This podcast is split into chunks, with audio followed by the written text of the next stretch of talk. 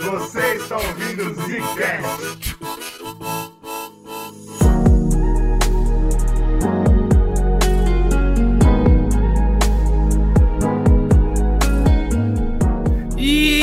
Começando mais um Zcast no bagulhinho. Quem fala é o Bruno. Aqui quem fala é o Slow e hoje vamos falar da Marvada, da Branquinha, da Boazinha, né? Da Boazinha. Nunca ouvi falar essa palavra aí, não. Engraçado, cara. engraçado o feminino pra álcool, né? Não devia ser ele.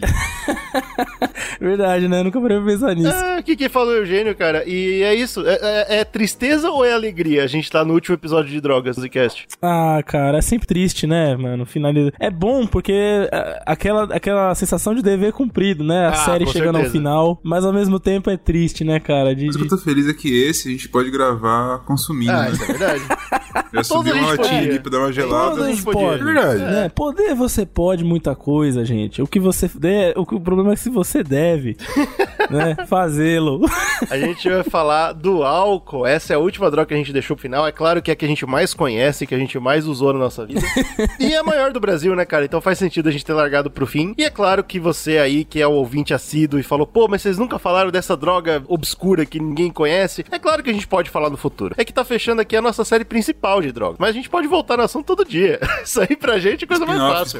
Droga é o que não falta nesse planeta aqui, né? Nesse planeta aqui que nós criamos. Nada tema. Nesse Mas vamos. aqui. O que, que a gente vai falar do álcool? O que, que tem o álcool de incrível, né? A gente sabe que o Brasil e álcool tem uma conexão muito forte. Não só na nossa economia, mas também no nosso dia a dia, né, cara? Nossa Eu- cultura, né, cara? Eu tava pesquisando e eu vi que o, o Brasil, ele é, o, tipo, ele tá na, na posição, tipo, de 70, assim, entre os países que mais bebem álcool, que pra mim é um absurdo completo, porque eu imaginava que o Brasil seria, o, sei lá, o segundo. O primeiro.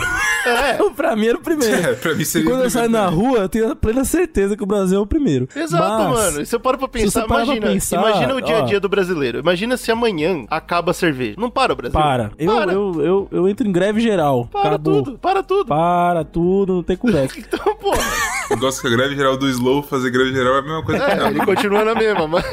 Já não faz porra nenhuma É, já. tem isso também. Mas a parada é que você pega países da Europa, por exemplo, não só necessitam, não necessitam, mas tipo, tinham isso como enraizado na cultura de Você sobrevivência. sabe que o Slow é o contra Necessita. quando Quando, o assunto é álcool, ele fala necessita. Isso é- então Vários tá países da Europa tem como, tipo, lá na, na- na ancestralidade deles, né? A parada, tipo, bem intrínseca, cultural do álcool. Como também, hoje em dia, os caras herdaram legal, né, cara? Você pega lá, tem país que tem cervejoduto grátis, né? Porra, isso aí É é uma coisa coisa que- impressionante. Ah, é verdade. Você não consegue nem conceber aqui no Brasil É, um negócio assim, desse, não sei como é que é. que- É, se você botar no Brasil vai falir, é Europa, Pois é, no geral, será? a gente vê. Tá acho que a Europa a gente vê muita cerveja e talvez vinho e tal. Mas quem é gigante nessa lista é a Rússia, cara. Só na base da vodka. É, Os caras o bebem. É porque a gente tá pensando muito em cerveja, né? Mas tem que É. lembrar que álcool já falar de todo o álcool aqui hoje, então isso envolve o uísque, Todo todo, ele, ele. todo ele. E vodka, né, bicho? Os caras lá bebem como cara- café, no café da manhã, né, cara? É, mano, é igual água pra eles. Então é isso, né? Tá aí que cabe. Tanto é que eu vi um relatório da OMS que mostra que no Brasil o consumo geral, né, tipo, ele deu uma diminuída e o per capita também caiu um pouquinho, né? Antigamente o brasileiro. Mas qual data? Pra pensar, a gente tá em pandemia, né? Sim, é. Então a galera tá mais em casa, tá saindo menos. Talvez por isso diminuiu Não, o esse- álcool. Esse é pré-pandemia. Tende a tomar É, dentro pelo, de casa. pelo tá contrário? Bruno, a pandemia aumentou o consumo de álcool. Eu, eu isso que eu ia dizer agora, eu tenho Ah, certeza, faz sentido, faz baseado aqui nas minhas maluquices, eu tenho certeza que aumentou essa porra. Mas esse estudo que eu, tô, que eu vi é de 2016, né? Não saiu um novo ainda. Ah, tá. Então é pré. É pré-pandemia e mostra que, tipo, tinha diminuído um pouco, mas mesmo assim, o brasileiro ainda tá consumindo per capita 7,8 litros por ano. Nossa, parece tão E pouco, né, cara? E a média é porque tem muita gente que não é bebe, final né, cara? semana. É que tem muita gente que não bebe, entra na conta, entendeu? Esse aí abaixa, né, quem bebe. E aí, se você pega a média mundial, per capita, a média mundial é bem menor, é 6,4 litros por ano. Então o brasileiro. Gente bebe legal. O país como um todo consome menos, né? Mas quem consome no Brasil consome legal. Consome pelos Faz a outros. média per capita subir, entendeu? Que aí é nosso trabalho, né, cara? Nosso trabalho. Dá, dá aquela força, né, pro Brasil tá no topo ali. É, pelo o, o último dado que eu vi é que 25% dos brasileiros bebem, né? Um em cada quatro brasileiro bebe. Eu acho que Então, é você pouco esse consegue dado. entender isso? 25% do brasileiro bebe e esse 25% consegue fazer o Brasil ter a média per capita maior do que o mundo. Ele bebe pelos outros três e ainda bebe Exato, mais. então, tipo assim, é porque o Brasil tem muita gente, então por isso que ele fica lá embaixo no consumo geral. Mas no consumo per capita, o brasileiro brasileiro tá bebendo bem, cara. Mas Essa é que a engraçado, parada. né, O cara? Slow tentando defender, né? O Slow não quer que o Brasil seja. Não, pô, é, Não, mas a gente vai descobrir aqui hoje que isso também gera problemas pra caralho no, no nosso país, né, cara? Então. Bicho, a gente tem o Zeca aí. Pagodinho, cara. Qualquer país que tem o Zeca Pagodinho tem que ser o maior bebedor. Não tem essa, não, não tem discussão. Nosso verdade. patrono, né, cara? Mas a história do álcool é velha, né? Ele não vem de agora. Alcohol. We began drinking it long before we even knew how to write. It's one of the most universally available, widely used, and commonly abused chemical substances in human history. O álcool é uma parada que, como várias drogas que a gente comentou, sei lá, maconha, cocaína, tá no, né, o mundão, o, o ser humano, ele tem a necessidade intrínseca dele de fugir da realidade, né? Ou procurar novas realidades. Seja de forma espiritual, com a inter- interpretação, por exemplo, ah, vamos pegar a folha de coco e fazer de forma religiosa, por exemplo, ou só pra curtir mesmo. Quando você vê a história do álcool, a galera acredita que vem da pré-história, tá ligado? Vem do período neolítico. Isso me incomoda muito, velho. Porque quando a gente fala de coca, de cogumelo, caralho, isso tudo já tá lá, né? Mas álcool não tem natureza, tem? Tem, porque você pega, tipo, fruta e você Não, mas fermenta. é, você tem que fazer um processo, né, pô? Não, não, Não, mas é um tem- processo que pode Exato. acontecer pé de naturalmente pinga. também. Não tem, não tem pé de cacildes, Sim. né? Mas qualquer coisa, se você É verdade, pega qualquer coisa que fermenta, ela gera. ó, Os caras descobriram isso cedo, né? Porque é natural também. Porque, tipo, dizem que foi no período neolítico quando a gente começa a ficar num lugar, a ter ferramenta pra você poder fermentar, por exemplo, parada de cerâmica, e começa a ter, tipo, agricultura. Então, você tem lá o, sei lá, o morango, você fala, pô, esse morango aqui, se eu fermentar ele ficar doidão, aí fica fazendo, entendeu? O cara esqueceu lá, Então, enfim. basicamente, na nossa É. ordem de, de construção aí da humanidade, veio ferramentas, agricultura, álcool. Exatamente, essa que é a ideia. A gente se, se reuniu, Em paralelo ao "Vamos ficar aqui, vai ser álcool, vem bom." todo tipo de droga também que se pode descobrir na É natureza. claro. Aí, pô, depois que o cara tomou umas pingas, ele faz o que ele quiser, né, mano? Então a ordem seria, né? Exatamente. Tipo, a sociedade, agricultura, ferramenta e droga. Droga. O que é engraçado dessa ordem, porque a galera tende a falar muito quando fala de maconha, que é a, porta de entrada para outras drogas mais pesadas. Só que se você parar pra pensar, pela nossa experiência, não precisa nem ir muito longe, não. A, a real droga que eu acredito que seja a maior porta de entrada é o Com álcool. certeza. Especialmente pela liberação que ela tem, né? Como o álcool é uma coisa natural do Exato. dia a dia e ela tira sua capacidade de tomar decisões, é muito E além fácil disso, cara, tem uma, uma explicação química pra isso, porque depois eu vou explicar Tem. um pouquinho, mas um pouquinho mais, só que você acaba tendo maior absorção de outras substâncias por conta do álcool, então você consegue realmente gerar mais vícios Olha com o aí, consumo de que álcool. né? maravilha. Aí eu- uma coisa que eu tava pesquisando é, tipo, relatos antigos que tratam do, do álcool, né? E eu achei um que é bem antigo, inclusive, se você. Ou não também, sei lá, a Bíblia é meio doida. Mas na Bíblia, no Antigo Testamento, lá em Gênesis, tem. Ixi. A gente conhece da história Aí de Noé. você tá ligado que Noé- é 200 milhões de anos atrás, né? Ou não, né? Ah, não, é sei, bem menos, né? que não É isso, não. verdade, a Bíblia É, diz que loucura. é tipo 5 mil anos. O Gênesis é foda mesmo. Pô, eu não sabia, o Noé tá Não, no o Gênesis Gênesis. tá aí, porra, aconteceu ontem, essa que é a porra. E aí a gente sabe, não é, se você é um cara que não, não conhece, Não é da difícil, sua mas conta? Se não conhece, né? Não é da sua conta. que filho da puta. Mas o Noé é o cara da, da barca, né? da barca é foda, mas ele fez a arca dele. Porra, que desrespeito, lá cara. Porra, o cara passou dias construindo a porra de uma arca. Ele fez a arca dele maravilhosa lá porque Deus falou: vou, vou afogar, hein, vou afogar. Aí criou e pôs os animais lá e tal. Beleza. Depois, quando termina o dilúvio, o que é interessante é porque diz que pá, terminou, pá, não tem mais dilúvio e tal. Ele planta, é, ele planta os bagulho, da- a vinha pra fazer vinho. O cara é brabo mesmo, né? E quando ele, ele faz isso, ele se embriaga de uma maneira vergonhosa. Ele fica completamente alucinado, Caralho. pelado, sai correndo. Gritando, vai, Os filhos ficam, gritando, vai, vai vir um dilúvio. Então, eu tô começando a... Mas fala que ele gritou, tirou a roupa, desmaiou. E os, e os filhos dele, tipo o Cam, que é um dos filhos dele lá, falou: Caralho, que merda é essa? Meu, pai todo pelado aqui. Nude, que que loucura. Merda. E tem que, tipo, cobrir o cara. que é uma cena comum que a gente já viu várias Isso vezes. aí, a Mas- Bíblia tá ensinando o, o que que é, né, a Não, parada, mas eu tô né, começando a achar que a Bíblia tá deixando claro que não teve dilúvio nenhum, velho. Que esse maluco era só muito pinguço. Não, mas isso é depois do dilúvio. Então, mas como é que a gente sabe? E se o cara imaginou isso tudo no É, delírio da escrito, Se ele né? ficou nesse estado hoje, quem que diz que ele não pode ter ficado ontem? Eu acho que mais do que isso, cara, pensa, pensa, pensa comigo. GG, você tá aqui no Brasil hoje, chega a Deus pra você já é Já vou beber já. já fala assim, "Pô, já tô querendo beber já. Aí ele fala, cara, vou matar todo mundo, seus amigos, todo mundo vai, vai é morrer. humanidade. Menos você, porque eu acho que você é um cara desagradável e eu curti você. Eu quero que você. Eu quero que a humanidade, seja a humanidade. se Deus- baseie Deus novamente tá em cima de você, cara. Pá, você tá lá com a arca, cheio de animal, o bicho correndo pra caramba, uma loucura do cacete, não tem mais dilúvio, não tem mais nada, você vai reconstruir a humanidade. A primeira coisa que vai fazer é se embriagar, cara. Faz sentido. Eu concordo, eu concordo, mas eu acho muito que esse cara imaginou tudo isso, velho. Agora eu tô, tenho certeza. O que é legal que vocês podem podem ver uma pintura lá, o Michelangelo, né? Ele fez a Capela Sistina e tem uma, uma parte da capela que é essa pintura, que é o Noé pelado lá e o filho dele cobrindo. Que vergonha, que merda é essa? Então, Puta Cobrindo que suas pariu, vergonhas. isso aí é considerado um dos primeiros, se não o primeiro Porre. relato O primeiro porre do- da Bíblia. do porre, exatamente.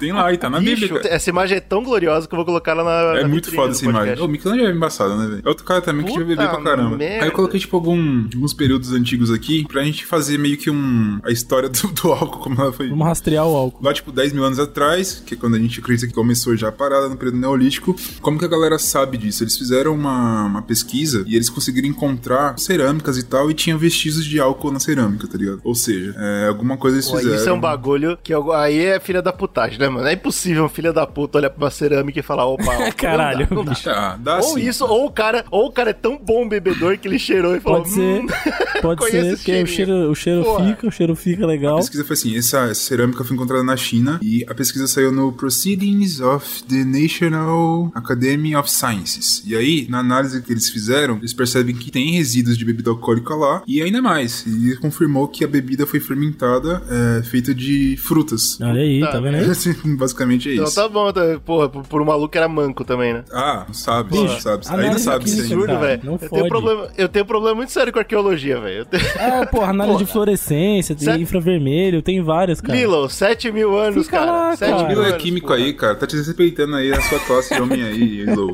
Fica lá. Porra, 7 mil anos fica lá a Fica, molécula de bicho, álcool esperando pra algum lá dia fazerem cerâmica, carbono 14 encaixadinha nela. lá, Ah, gostosinho. É, e aí uma coisa legal, tipo assim, no século X, mais ou menos ali, é, depois de Cristo já, tinha alguns químicos muçulmanos e é uma coisa legal porque nessa época, os muçulmanos eles tinham um desenvolvimento científico Queria bem grande, né? você A frisou parte- no químico muçulmano, cara. Porra, É, pô, é com medo agora. forte, né? Porque quando eu, tava, quando eu estava lendo, ele falou dos químicos muçulmanos medievais, Rapaz, cara. Eu falei, pô, vou pegar esses químicos caras aqui. muçulmanos medievais. Porra, isso aí é um clã, Mas bicho. independente da descrição, Essa é uma classe de prestígio, né? Dá pra Inesquecível. fazer um RPG disso daí. Mas enfim, independente disso, é, na parte do Oriente Médio, vamos colocar assim, a galera que tava estudando ali começaram a fazer destilações também. Além da fermentação, também destilação. Fermentação é uma coisa mais simples, destilação é um pouco mais complexa. Eles começaram a fazer algumas coisas assim, e a partir daí você vê que vai se espalhando pelo Oriente Médio, vai pra China, e vai pra não sei o que, e até findar, vai pra Índia também, e até findar, no fim das contas, chegando na Europa. Lilo, você que é químico, eu quero saber. é, Na destilação, processo de destilação, eu consigo nela tirar metanol também ou só Consegue etanol? metanol também, pô. Então é, é, é possível a gente imaginar que desses muçulmanos medievais aí, muitos morreram. Com certeza. Com certeza. Com certeza. Ó, eu, po- eu vou afirmar pra você aqui, todos eles estão mortos. Pô, o Bruno é Ah, um gênio, porra. cara. Bruno é um Obrigado. Gênio.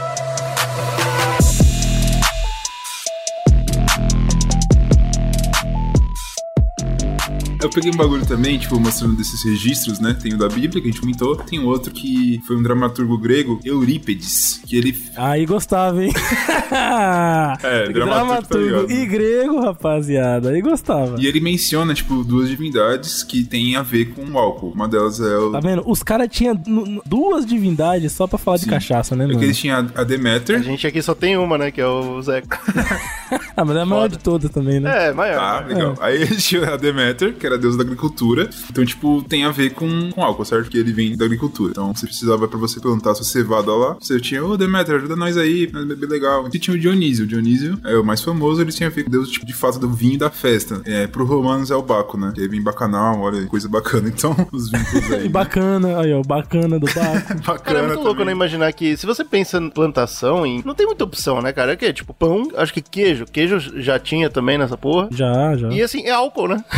é isso que o ser humano precisa. Álcool pra caralho. Cara, o, o processo de fermentação, comparado com de- destilação, é muito mais simples, né, cara? E, e- e pode acontecer naturalmente também. Então, era, Dale, né? era viável pra precisa de um químico da, da muçulmano, época né, cara, pra fazer. fazer. Não precisa. Os caras iam fazendo lá e cachaçando. Uma coisa que eu achei interessante é porque, tipo, o estado de embriaguez e tal, alcoólico, já era censurado nos povos, tanto romano quanto grego. E aí lembrei, quando a gente tava gravando, acho que foi o último que a gente fez do Império, que eu tava pesquisando, tava pesquisando pra pauta, não sei se ficou nos cortes, eu cheguei cheguei a comentar no cast, mas um dos caras que queria ser o imperador lá, esqueci qual, qual deles, ele tem, tipo, a galera meio que ridicularizando ele, porque diziam que ele era um cara ébrio. era um cara Ah, olha aí. bebum e tal, e dizem, inclusive, tem, eu vi um relato lá de um dos poetas que fez na época, falando que esse cara, ele teve um bagulho que tava no Senado, falando pra todo mundo, ah, é um balão, pá, eu sou incrível, pá, e ele vomita nele mesmo, tá ligado? Comentou, você comentou no cast. Comentei no cast, então ficou. E então, tipo, mostrando isso foi usado, é, apesar de ser uma coisa comum até hoje, assim, a hipocrisia tá aí, né? Foi usado, tipo, pra mostrar como o povo censurava. E hoje- isso acontece ainda. Se você pegar, por exemplo, Claro, hipocrisia, que hipocrisia o nada, álcool é um pô. bagulho que Ah, o é pessoal... o povo tá bebendo e se vomitando, mas Sim, aí se o, isso cara consome líder, o muito, cara célebre faz isso, olha lá, ele é um merda. É, por exemplo, a galera tem- é, desmerece muito o Lula porque dizem que ele é um cachaceiro, tá ligado? É uma forma de você desmerecer. Pra você ser uma pessoa pública, uma pessoa foda, você não pode ser assim. O que eu tô dizendo é o momento, entendeu? O cara beber é legal, agora o cara beber e ir falar no público e vomitar. Quer dizer que ele é um grande guerreiro, cara. um O grande cara tem guerreirinho. que, tem que escolher o momento certo pra fazer as É coisas. verdade, é verdade. Tem isso Mas também. esse bagulho do comportamento pós-embriaguez, né? é Uma coisa que começou a ser muito. Nessa época que o Bruno tá falando ali, né? Tipo, é- é- começou a ser muito taxado, né, mano? De, a galera começou a perceber, tipo, o, ex- o excesso, o abuso, né? Exatamente. Pô, tá gostava de abusar, mas não gostava, não gostava do, do pós, né? Tá lá querendo fazer essa politicagem cheia de vírgulas, aí. Chega com o cara e vomita. Muito bom. É, Não é legal, cara não é legal. É, eu peguei também do Egito. O Egito também você consegue encontrar documentos em papiros, enfim, sobre como que eles faziam a fabricação, produção e comercialização de cerveja e vinho. É que Egito a gente já comentou nos podcasts de Roma, né? Eles foram dominados pela Roma, então faz todo sentido a- as tecnologias de lá terem passado pro Egito Uma também. coisa que eu acho que é interessante é que eles diziam que a, a bebida fermentada eliminava germes e parasitas. Então você podia usar como medicamentos e tal. Aí, Pasteur, a gente Olha acha aí, que os caras descobriram aí, ó. É, o cara não inventou né? nada, o cara só roubou do Egito, só. Aí a gente vai vai pra Idade Média também, que a gente conhece bastante. A Idade Média tem a comercialização de vinho e cerveja e tal, começa a crescer quando a galera começa a usar bastante. E aí, tipo, a parte foda. da, da bebedeira, da intox- intoxicação por álcool, começa a ficar não só, tipo, taxada socialmente assim, mas começa a ser condenada pela igreja também. Ela começa a falar que isso é um Ah, pecado aí é foda e tal. Você começa a ter essa. Apesar de você beber o vinho, é muito doido. Não, Assim, então, né? aí eu concordo que é hipocrisia total, porque, porra, a igreja adora, né?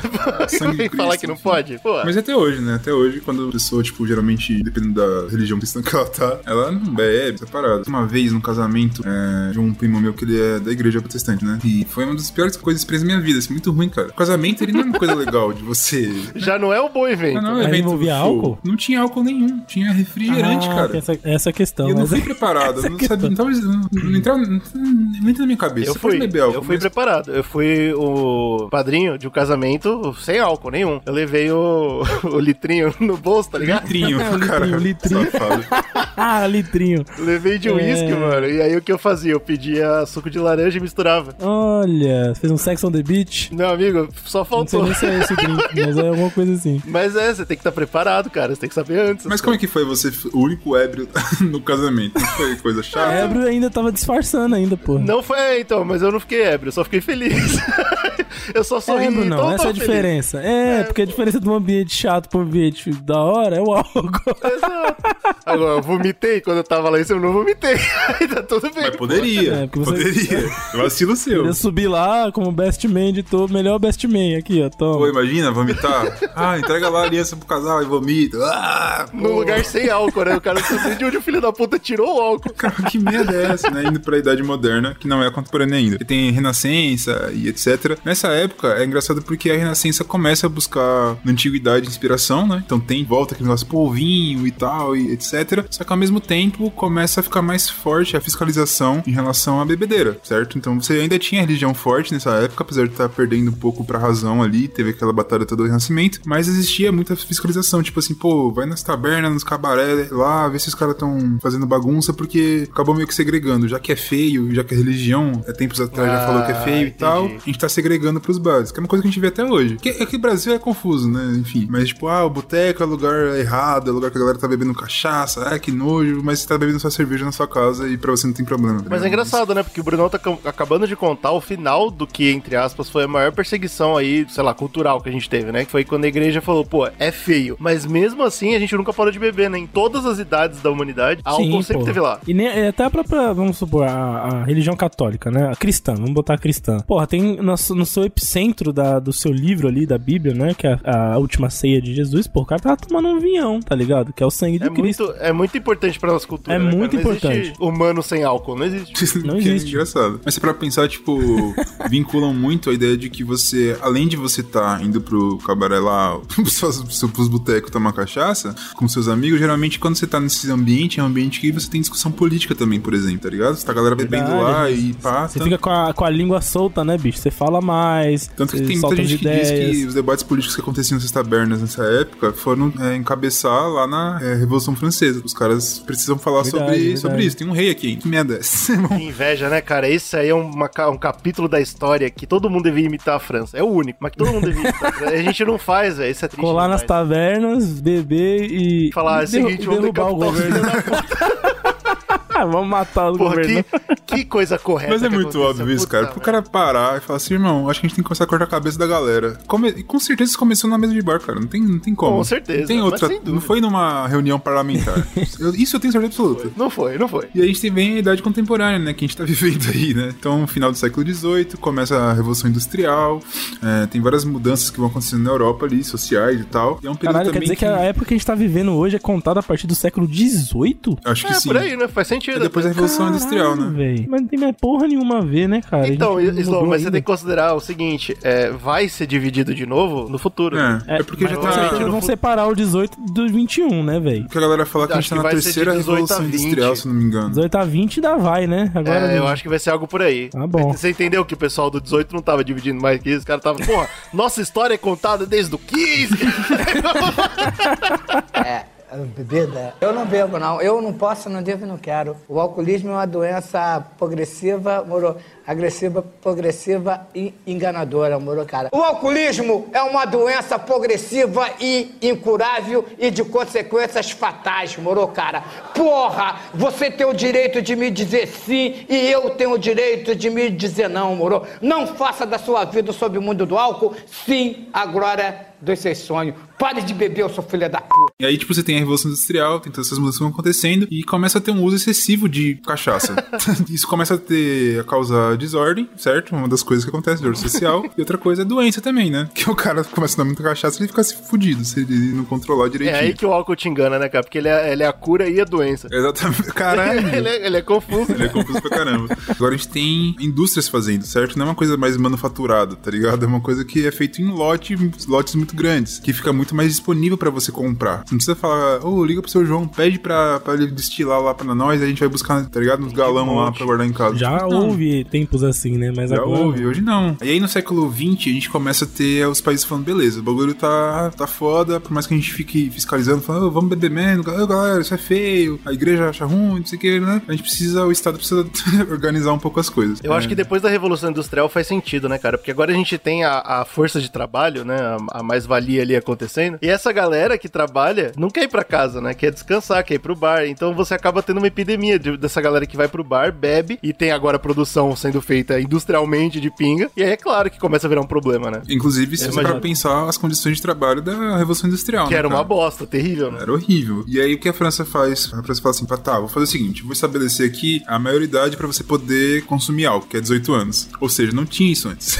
então, Yes. a galera bebia, moleque, era qualquer pessoa, Porra, criança. Toda porra droga toda. começou assim, né? Antigamente as crianças tomavam de tudo, né, bicho? A gente já falou aqui que a farmácia, bicho, era um negócio Era um incrível. negócio incrível. Você entrava na farmácia, chegava lá, meio era tipo pura boca de fumo. diversão.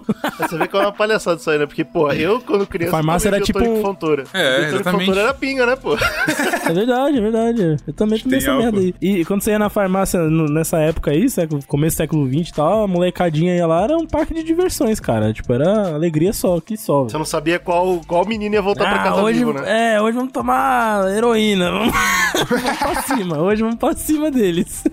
Cara, ainda no É, hoje século... dia é assim também. É, hoje também é assim. É que Bra- Brasil é diferente, né, cara? né?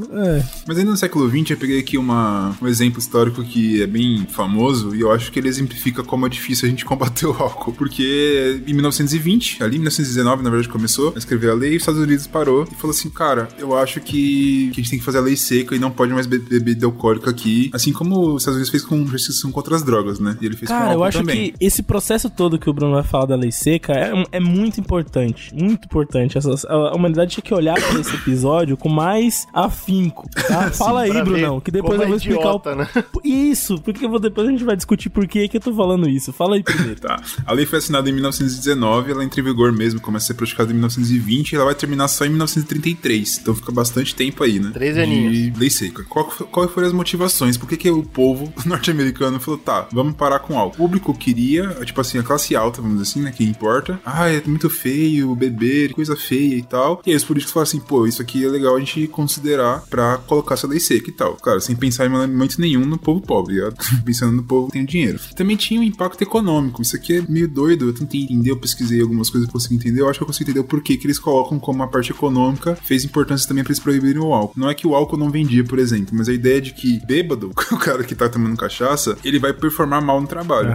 Isso é. Então, por exemplo, os industriais, eu tava vendo alguns industriais da época, falaram assim, pô, eu vou apoiar essa parada, que eram caras grandes, e fazer lobby lá pros políticos colocarem aprovação da lei seca, porque eu acredito que assim os meus funcionários vão desempenhar melhor, porque o cara não vai vir pra fábrica bêbado, tá ligado? É, é a Ou de conexão que eu ressaca. fiz, é a conexão que eu fiz com a Revolução Industrial, né? Exatamente isso. Exato. Então, tipo, essa que O é cara é viciava, ideia, né? não, não, ia mais pro trampo, ia pro bar, era uma bosta. E não era uma pessoa que tava acontecendo isso, era novidade. Então tava É, todo mundo exatamente. fazendo isso. Então essa que era, que era a ideia, tá ligado? Porque é muito burro. né? Enfim, em vez de você falar assim, cara, vamos educar o povo a conseguir fazer direitinho, só no, no Porra, dia específico. Não, porra exato. nenhuma, proíbe essa merda aí. E outra coisa também que também vem da moral é tipo assim, eu acho que se a gente cortar a parada, a gente vai diminuir a criminalidade e vai diminuir a violência como um todo. O famoso cara, né? O pai de família que chega em casa embriagado, bate na mulher, bate nas crianças, tal, violência doméstica, caralho. Então, eles acreditavam que se eles proibissem, isso ia diminuir. Essa que era a ideia geral que eles estavam ali. E além disso tudo, pode colocar aí também na paradinha que a Primeira Guerra Mundial tava rolando, certo? E em 1917, os Estados Unidos entram na Primeira Guerra Mundial. Então, você ainda tinha mais um ponto que é, cara, a gente não pode produzir pra fazer bebida alcoólica, tem que produzir pra se alimentar. Então, tipo assim, tudo que, sei lá, você pode, ah, cevada, vamos usar cevada pra fazer tal coisa, tá ligado? Vamos fazer mistura com trigo, faz pão, essa merda aí. E não vai fazer cerveja, porque cerveja não é importante agora pra essa época, a gente tem que alimentar o povo. Tipo, Imagina também que se o seu soldado recebesse cerveja, ele não ia lutar. É, pô, vamos ficar de boa, vamos fazer aqui, jogar um futebol e fazer É, um fica suave, pô. Ia ser louco, porra. Ser A louco. proibição que eles colocam na lei lá era proibido você vender, produzir a porra toda bebidas alcoólicas com um teor alcoólico acima de 0,5%. Ah, então Skol Não, pode. Skol não tem isso, tem Não, mais, pô. Skol tem mais. Ah, é, 0,5. tem sim. Ah, Diz eles que tem, né? E a gente finge que acredita. é, exatamente. Não deu nem um pouco certo, tá ligado? Primeiro porque essa diminuição da, da parte criminal que eles achavam que, ter- que ia ter, não rolou porque eles criaram speakeasies, que chamavam, que eram bares clandestinos, tá ligado? Os caras produziam em casa lá escondido e faziam bares que geralmente ficavam no subterrâneo dos locais, tá ligado? Porque essa é No uma porão? questão importantíssima. Adeus, químicos muçulmanos medievais. E olá ao fato de você poder fazer álcool na sua casa, sem dificuldade. Tudo, Não é um né, processo difícil. Então, bicho, é, a pessoa podia fazer no, no porão e vender no bar clandestino, numa boa. Pra você ter isso daqui, é claro, se você consegue encontrar, por exemplo, fotos de batidas policiais lá nesses bares assim, e tem os policiais uma porta de barril, tá ligado? É que os caras estão aprendendo, mas a demanda era muito grande. Então, o que, que eles faziam, esses caras? Falaram assim, mano, é muito dinheiro que vai rolar, corrupção policial, certo? O- faz- É muito dinheiro que vai rolar, você não pode declarar esse dinheiro, porque, né, é Exato, ilegal. ou seja, o Estado, como ele proibiu, o Estado não tá ganhando nenhum centavo por isso, porque os caras não estão pagando imposto nenhum sobre essa, essa bebida alcoólica, corrompeu os policiais que falaram assim, cara, não tem como a gente parar isso, é impossível, e eu vou, Vou ganhar ganhar um dinheiro em cima fora. disso, tá ligado? E vou tomar uma junto com os caras ainda. E além disso tudo, quem que, percebendo que tinha todo esse burburinho aí, a galera falou, pô, isso aqui é um mercado show, hein? Eu acho que eu posso entrar. Parecido com o que o, a galera fez com a cocaína na Colômbia, por exemplo, com a máfia. A máfia fica pesadíssima. O Capone, eu acho que é uma figura que exemplifica, todo mundo conhece esse cara. Ele Sim. falou, pô, peraí, eu vou pegar esse mercado agora e já que o Estado não tá coisa, eu não vou ficar milionário. E ele ficou milionário. Vou falar um negócio pra vocês. Foi uma jogada errada? Foi. Foi é, um- é uma lição pra nunca mais fazer? É, mas que da hora, né, cara? Eles conseguiram fazer um dos momentos mais legais nos Estados Unidos. Vocês vão ver cultura americana, essa cultura aí da proibição é muito da hora. É muito legal pra é quem muito tá de show. longe olhando. Pra quem tá de longe, É, não, assim, é claro, legal. claro.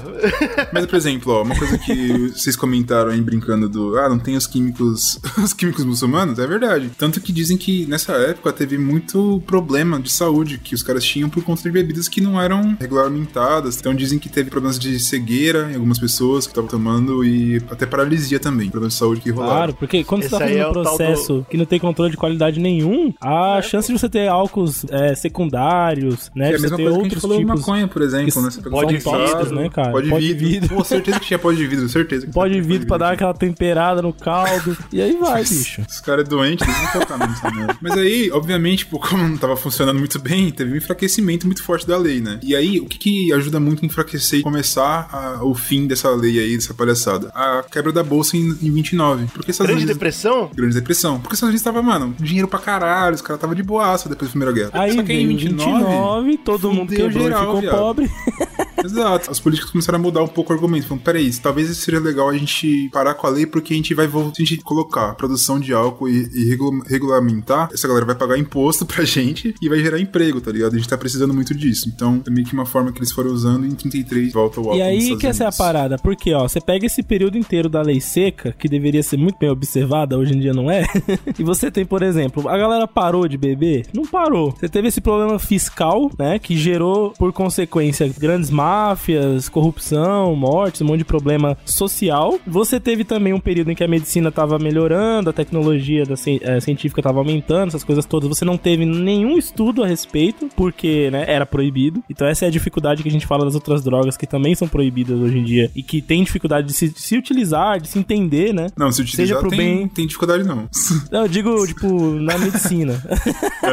Entendi. e de entender mesmo o que que tá fazendo no povo e como parar isso, tá ligado? É A dificuldade porque é proibido. Então, tipo, a gente teve um período obscuro em cima do álcool em que nada foi feito pelo bem e pelo mal foi tudo, continuou sendo feito, tá ligado? Só piorou a Então, situação. Um monte de gente morreu à toa, Estados Unidos se fudeu pra Pra caralho. caralho, à toa, velho. e Então esse bagulho atrás, de você pega uma droga que é prejudicial e você tempo. proíbe sem mais nem menos, sem discurso, tipo, só, não pode, acabou, já era, é a guerra contra as drogas, né? Cara, É. não funciona, bicho, não É funciona. Só é vai gerar mais morte, mais problema Mas o social, pior, tá o pior ligado? de para pensar, cara, os Estados Unidos teve uma experiência com isso e viu que não funcionou. E ele fez a mesma coisa com todas as outras drogas. An- anos Exato. depois, ele de novo. A gente vem fazendo isso, né? Tipo, com todas as drogas.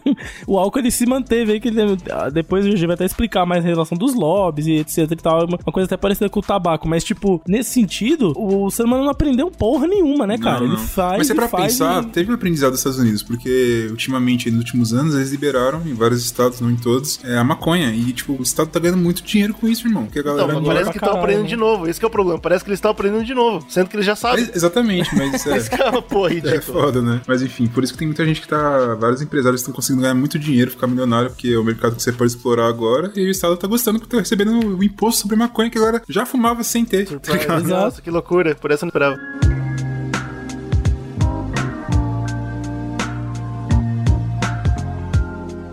E aí, ó, em 52 foi um ano que teve uma edição lá de medicina, desses papers e tal, e aí começa a aparecer a palavra alcoolismo como uma doença, ser tratado assim. Então, a partir daí, né, uma doença, lembrando que é como qualquer outra Como qualquer doença. outra, exatamente. Existe essa doença, existe as outras. Você consegue entender que o alcoolismo acontece, o abuso ele gera essa doença chamada alcoolismo e tal. E em 67 a OMS incorpora essa, essa classificação, tem um CID dela, bonitinho, vai na conferência mundial e fala: olha, tem vários problemas aí, hein? Dependência de álcool é uma parada pesada, alcoolismo é real, hein? Mas Toma aí, isso subiu uma questão na minha cabeça. Se tem o CID dela, uma doença específica, alcoolismo, show. E, e vício em cocaína? Tem, tem uma doença própria? Isso tá aí. Será? Eu acho que tem sim. Eu não que sei. tem sim. Não é só vício em drogas, ponto? É. Não, não, tem as diferentes. É porque- Lembra que a gente falou no do tabaco? Tem também o CID do tabaco, tem Ah, tipo, de tabaco eu do entendo, tabagismo, tem vários, é. Tem cada Ah, um. É, o que eu não sei Depende. é porque. Eu acho que deve ter um pra alcaloides, tá ligado? Que é Ah, diferente. sim. É, faz sentido. Pois bem, de 52 pra cá, eles começam a entender melhor, a pesquisar, a- ciência fica mais elaborada, né? E aí o álcool acaba se tornando não só uma bebida, mas também tem outras utilizações. A gente sabe, né, que o álcool não é uma molécula específica, né? Ela na verdade é uma função orgânica. Existem vários tipos de álcool, metanol, propanol. E o que a gente vai focar aqui, que tem a ver com bebidas, é o etanol, né? Que é o álcool Só o etílico. etanol. Nenhuma variação dele funciona legal ou funciona, mas mata?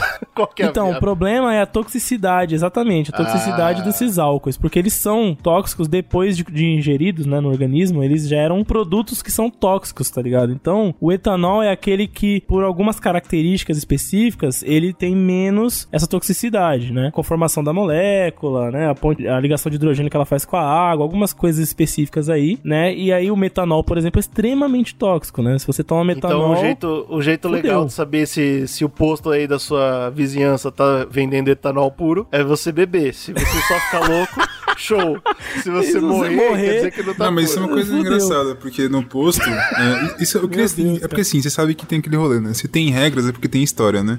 Porque é, o álcool de, do posto você não pode beber. Ele tem coisas nele que te matam, tá ligado? Pra você evitar. Isso. Ou seja, é, o etanol, você não precisa dessas coisas pra seu carro andar. É só o etanol. Só que os caras tiveram que colocar isso pra você não beber. Tiveram. Por que será isso? Tem Imagina a história que Mas ó, uma das coisas que tem, por exemplo, é Era metanol. free refil? É, free Era refil, né? O cara lá. fala- Era free refil, né, bicho? Não, porra, o lit... se bem que o litrão hoje, o litrão de álcool no posto agora tá mais caro que o litrão do bar, porra. Vai ser É verdade, não vale a pena, não. Não vale É mais a verdade. pena, não. O... Eles colocam bastante metanol também. Não só no, no etanol de é combustível, porque o metanol ele é muito tóxico e uma das coisas que acontece quando você toma metanol é você vomitar. Né? O corpo ele joga pra é o fora. equivalente a pó de vidro. Não, não, não, não. Não, não, não. não.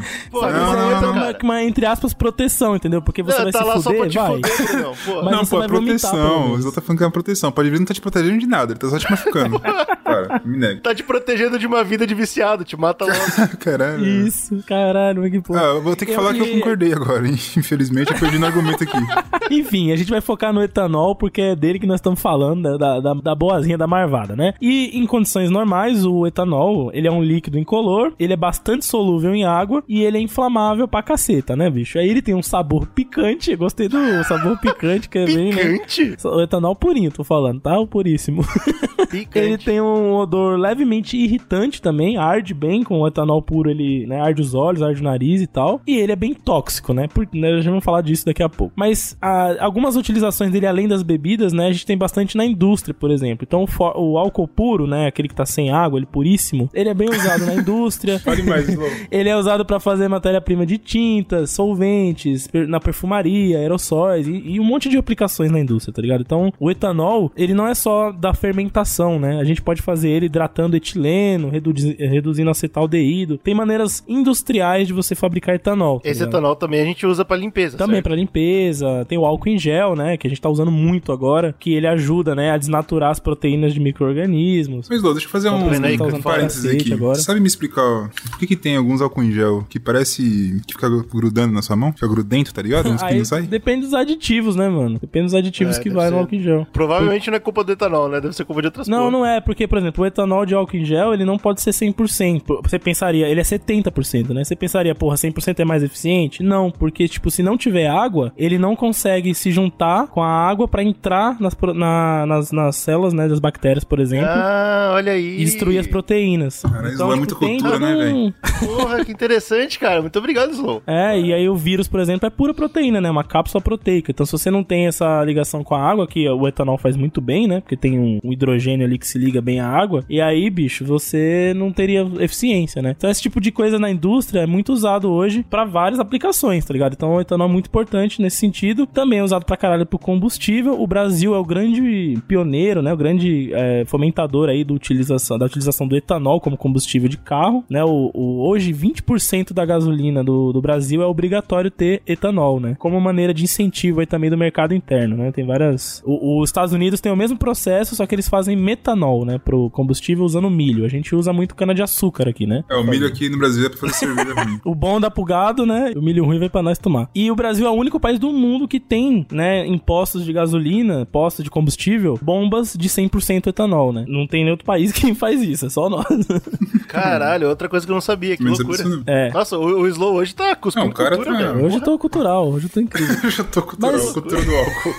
Vamos falar da bebida então, né? O mecanismo, eu encontrei um livro, pra quem tem interesse aí de ir mais a fundo, tem um livro chamado Fundamentos de Toxicologia. Ele é um livro de 96. Esse é o. Eu tava procurando quando foi que descobriram o mecanismo do álcool no corpo, né? Esse foi o trabalho mais antigo que eu achei, mas eu tenho certeza, até porque ele cita coisas mais antigas do que essa, tá ligado? Como o Bruno falou, em 52 os caras começaram a desenvolver estudos sobre, né? Então, provavelmente muito próximo daquela época ali, né? Chutaria ali pros 60, 70 no máximo, eles já devem ter descoberto esses mecanismos. Mas nesse livro tá bem il- ilus- ilustrado nos anos 90 ali, foi quando eles conseguiram, tipo, elaborar. E aí, o etanol, ele é uma, uma molécula de baixa massa e é bastante hidrossolúvel, né? Então essa que é a porra do álcool com a gente, do etanol. Porque nós somos muito feitos de água, né, cara?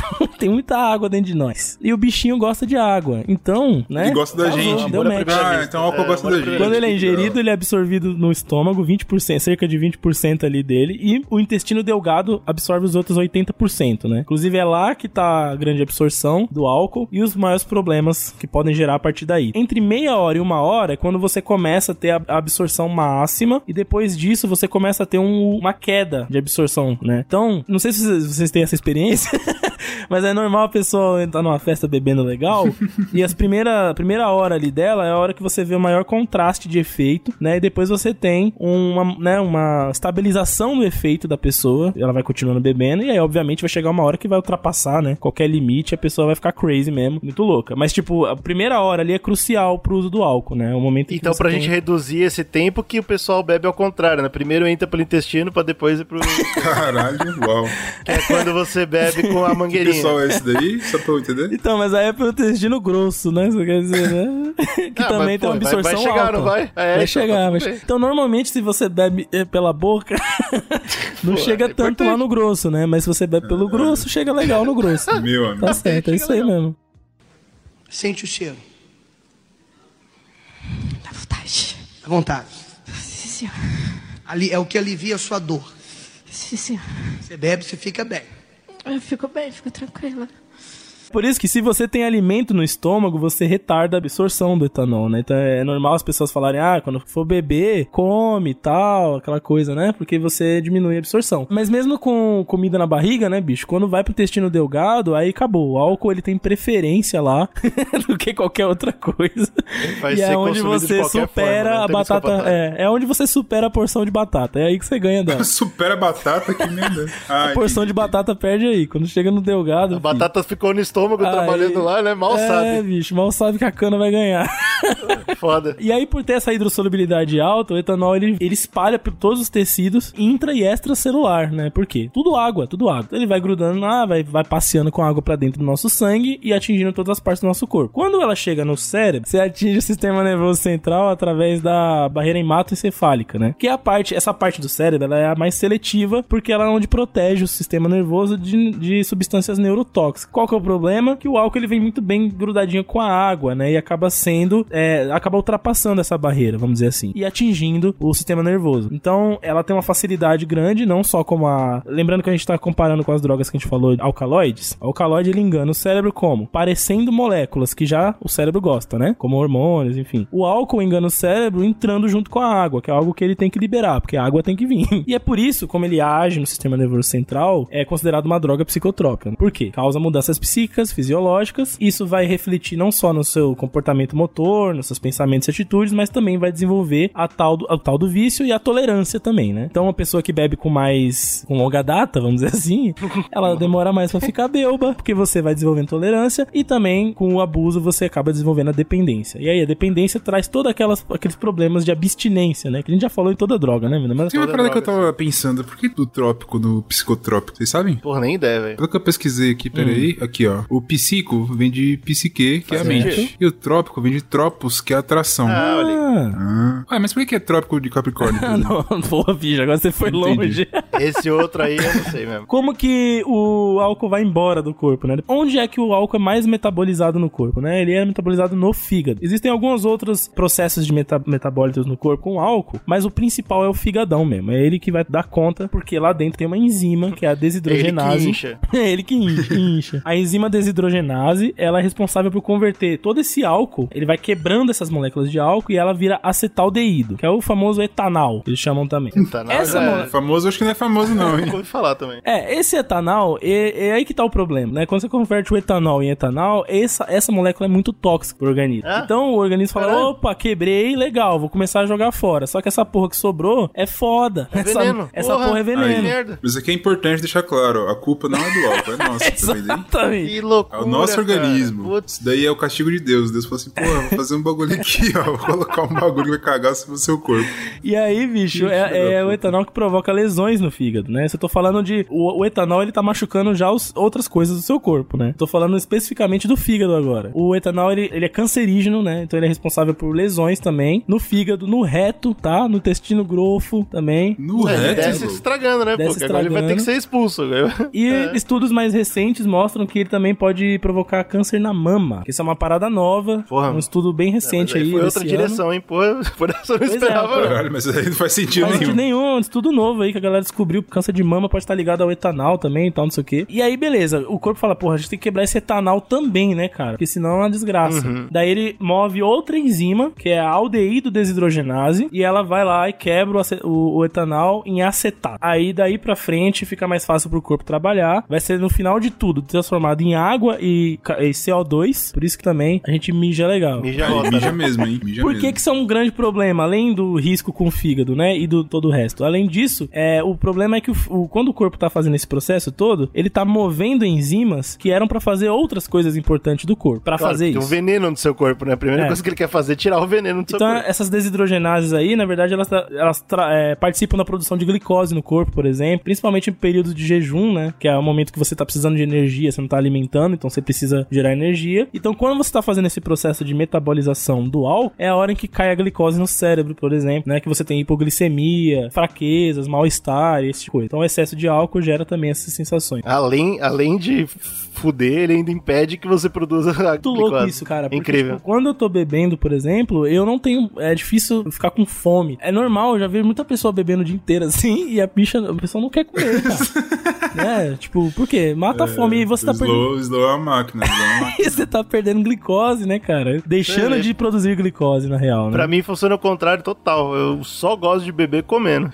É, não, é, é gostoso você comer uma porçãozinha, um tira-gosto, um é. bagulho. Mas, mano, Não, mas o slow ele tem, ele tem algum problema. Foda né? quando É você- diferenciado. foda é que não dá vontade Ele, de. fica, ele pode, você pode acordar, assim, situação hipotética aqui. Você pode acordar numa situação hipotética, tá o Eugênio dançando pra chuva. Pode acontecer. E o Slow bebendo às sete da manhã, e da meia-noite e o bichão tá bebendo ainda. Ele não- pra ele tá Esse normal. dia foi foda. Nada aconteceu. Esse dia comendo só, só beliscando. É, esse dia hipotético, hipotético aí foi foi foda engraçado. mesmo. Eu fiquei impressionado. Depois eu conto umas histórias da Bahia pra vocês, as situações hipotéticas também. Mas o, o que ocorre muito nesse período, além da, da perda de produção de glicose, é a desidratação, né? Porque além do processo de levar água, você também tem essa parada do álcool, tá junto, né? E acabar inativando um hormônio, que é o ADH. E esse hormônio, ele é antidiurético, né? Esse é um dos grandes problemas que tem se descoberto. é, Libera legal. Exato. É é um, um dos problemas que tem descoberto nos, nos estudos mais novos é a, o problema do álcool com hormônios. Era uma coisa que não se falava muito, a galera não sabia muito disso. Mas agora tá, tá sendo descoberto, né, cara? Que um dos problemas de câncer também que pode ser gerado e tal. É, é por isso que a gente mija muito, né? É. Quando você bebe, você mija. E não é só o porque você motivo tá da- muito Isso. líquido também, mas é porque ele... A- Toda a sua água tá indo embora. E você ainda fica com dor de cabeça, que é um dos sintomas de desidratação. Exato, exatamente. É a grande ressaca, né? E aí, É a por grande conta ressaca. A disso. grande ressaca. a grande ressaca, é um evento, né? Depende da sua idade, pai, eu vou te falar que é triste. Então, você você mija legal, né? Se você for ver, a bicha sai purinha, o mijo sai purinho. Engraçado. É porque você não tá usando a água, velho. A água tá toda indo emborinha. Então é muito Que comum. desgraça. O pessoal fala assim, ó, você tá na. Você vai pra um happy hour, né, cara? Tá lá tomando sua cana. Entre um drink e outro, beba um copo de água. A galera sempre fala, né? Porque você vai repondo essa água que você tá perdendo naturalmente. É uma batalha ali, né? Reponda é foda. Você tá, dá- você tá tomando água e mijando ela. Tá É, não, você tá. É uma batalha você contra o litrão. Você e o litrão brigando. E esse negócio da ressaca é foda. Porque além da des- desidratação que a ressaca traz, ela também aumenta muito corpos cetônicos e ácidos graxos na sua circulação, né? Então, quem tem problemas, por exemplo, com ácidos graxos, é um problemão, né? Ficar tomando cachaça, porque Caralho, aumenta só muito. faz mal. É, faz mal. Também envolve dor de cabeça, aquela sensação da ressaca no dia seguinte, seu corpo tá só essa porra, né? Pouca água, muito corpo cetônico, muito ácido graxo e, a- e muita, e muita caloria também, né? Que a bebida também traz muita caloria. Mas e aí vem outro, já. outro sintoma gigante que é o quê? A barriga. A pança, exato. Eu, eu sei falar a disso. pança. Eu sei falar disso também. Esse aqui é, o- é, o- é a minha especialidade também, a pança de briga. em A média, barriga dura, a famosa barriga dura.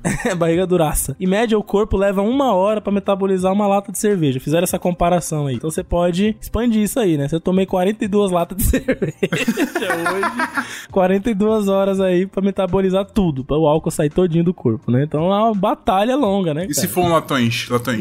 Latões aí, aí o corpo nem briga, não. Deixa, deixa, deixa, quieto. Não metaboliza, faz parte de você. Aí falando da LD50, né? Eu gosto desse termo. LD50 é a dose letal da bicha, né? Pra você morrer.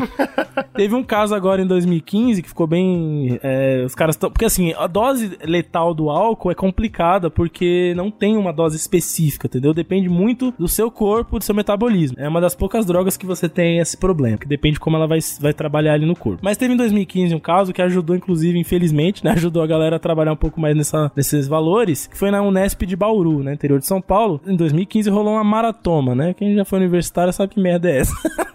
Maratoma merda. é basicamente um evento esportivo alcoólico, né? Você bebe, faz algumas coisas, volta e bebe, a pessoa que terminar aquele circuito primeiro ganha, vamos dizer assim. né? Que tem, tem também que os caras, Uma mano, eles- cirrose. É, os caras ficam sentados. Copa sentado. cirrose.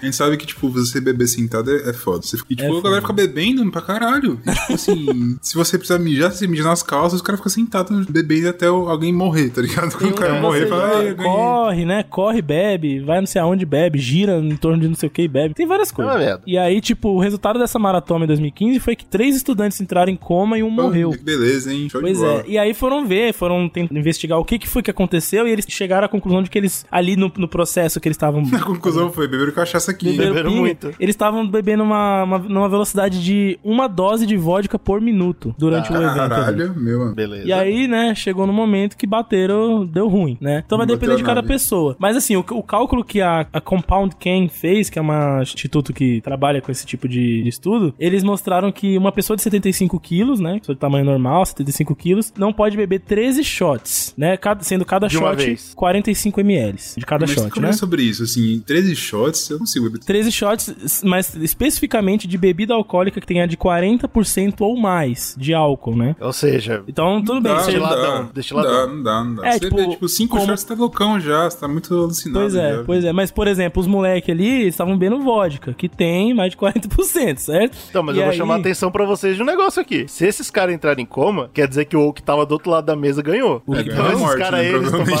eles tomaram mais que esses caras, entendeu? Vai saber, pô, né, velho? Você concorda comigo que você tem duas pessoas disputando e uma vai de ambulância, a outra venceu, porra. Caralho, a outra vai no caixão, né?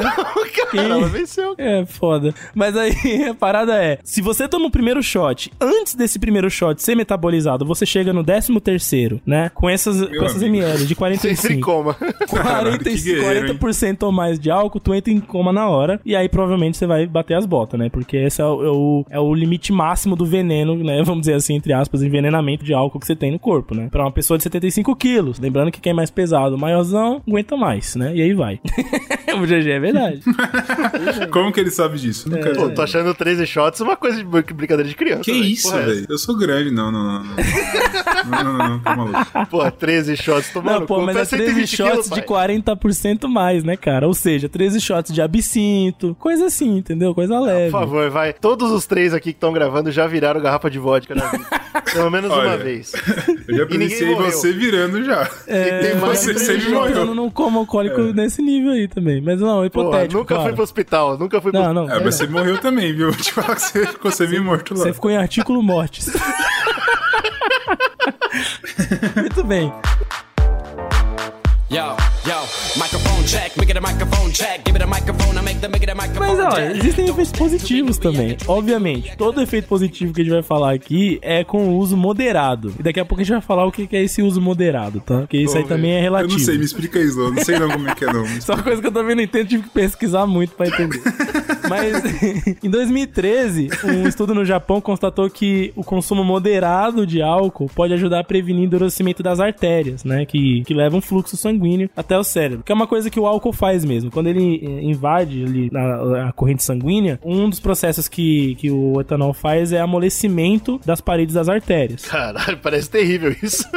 Então, com o uso moderado, você facilita o fluxo sanguíneo, né? Porque fica mais molinha as artérias, flui mais o sangue. Molinhas artérias, É, cara. parece terrível.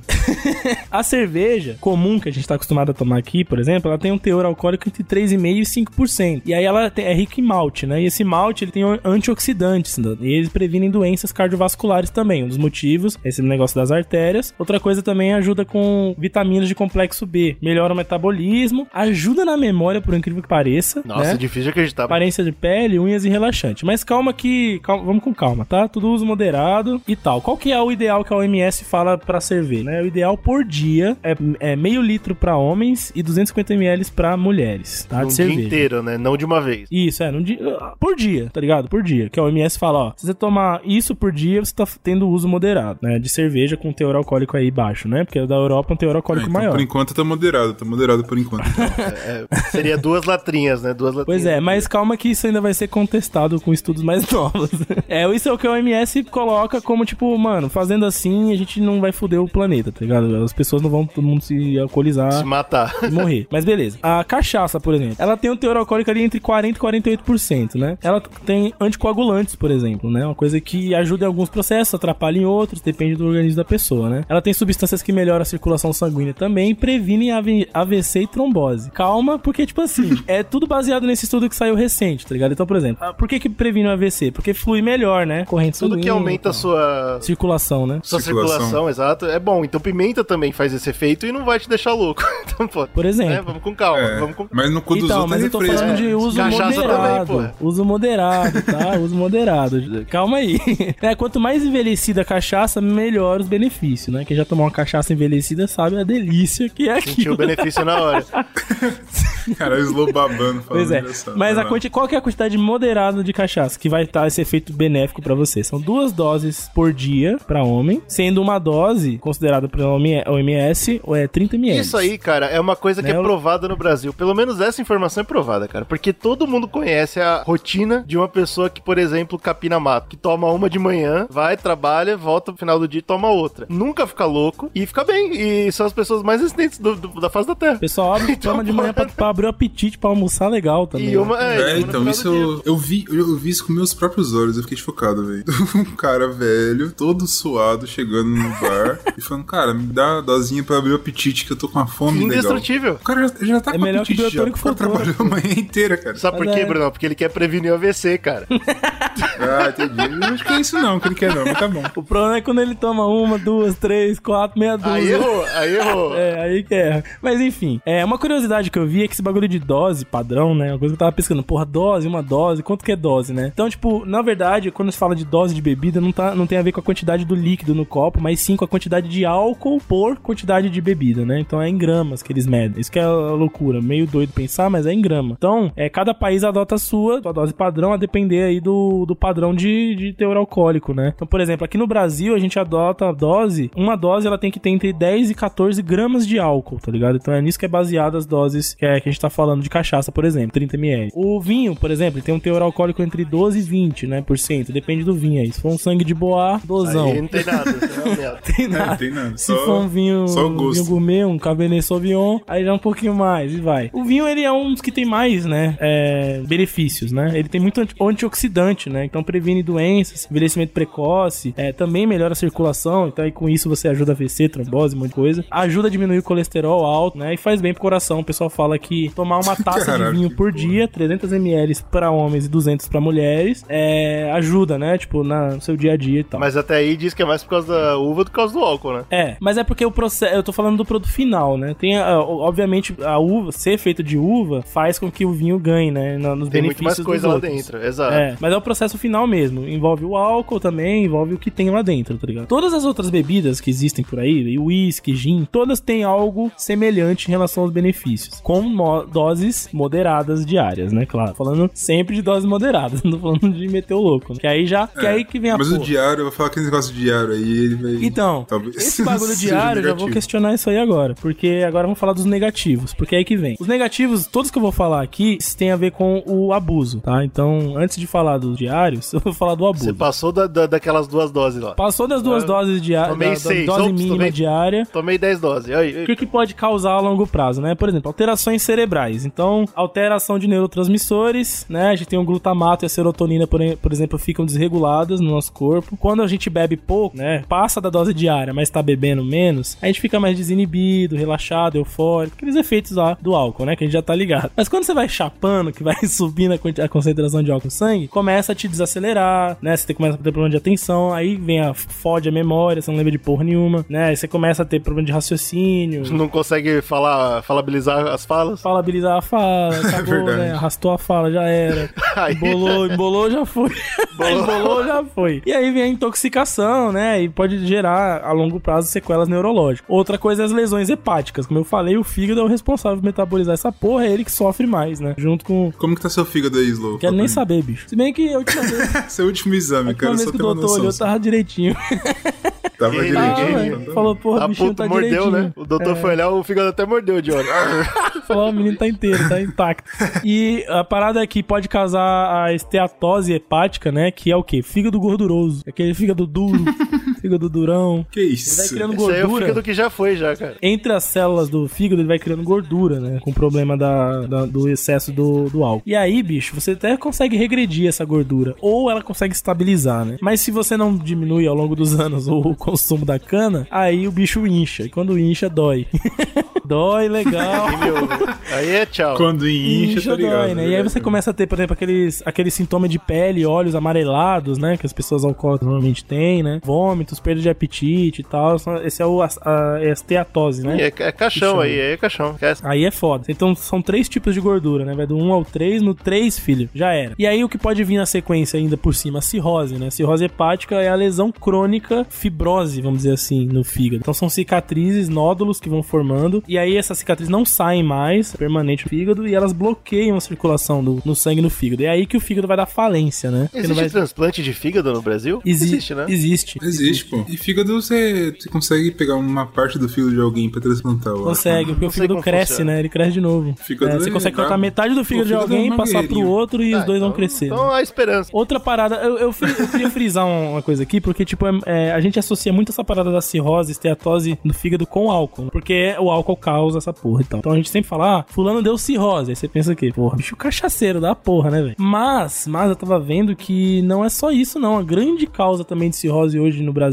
pelo menos, é também o problema de alimentação, não é só de bebida, não. Então muitas vezes a pessoa nem é muito de, de cachaçar, mas ela come mal. E isso também gera cirrose e gordura no, no fígado. E quem come mal e cachaça, Fala um negócio desse pra mim.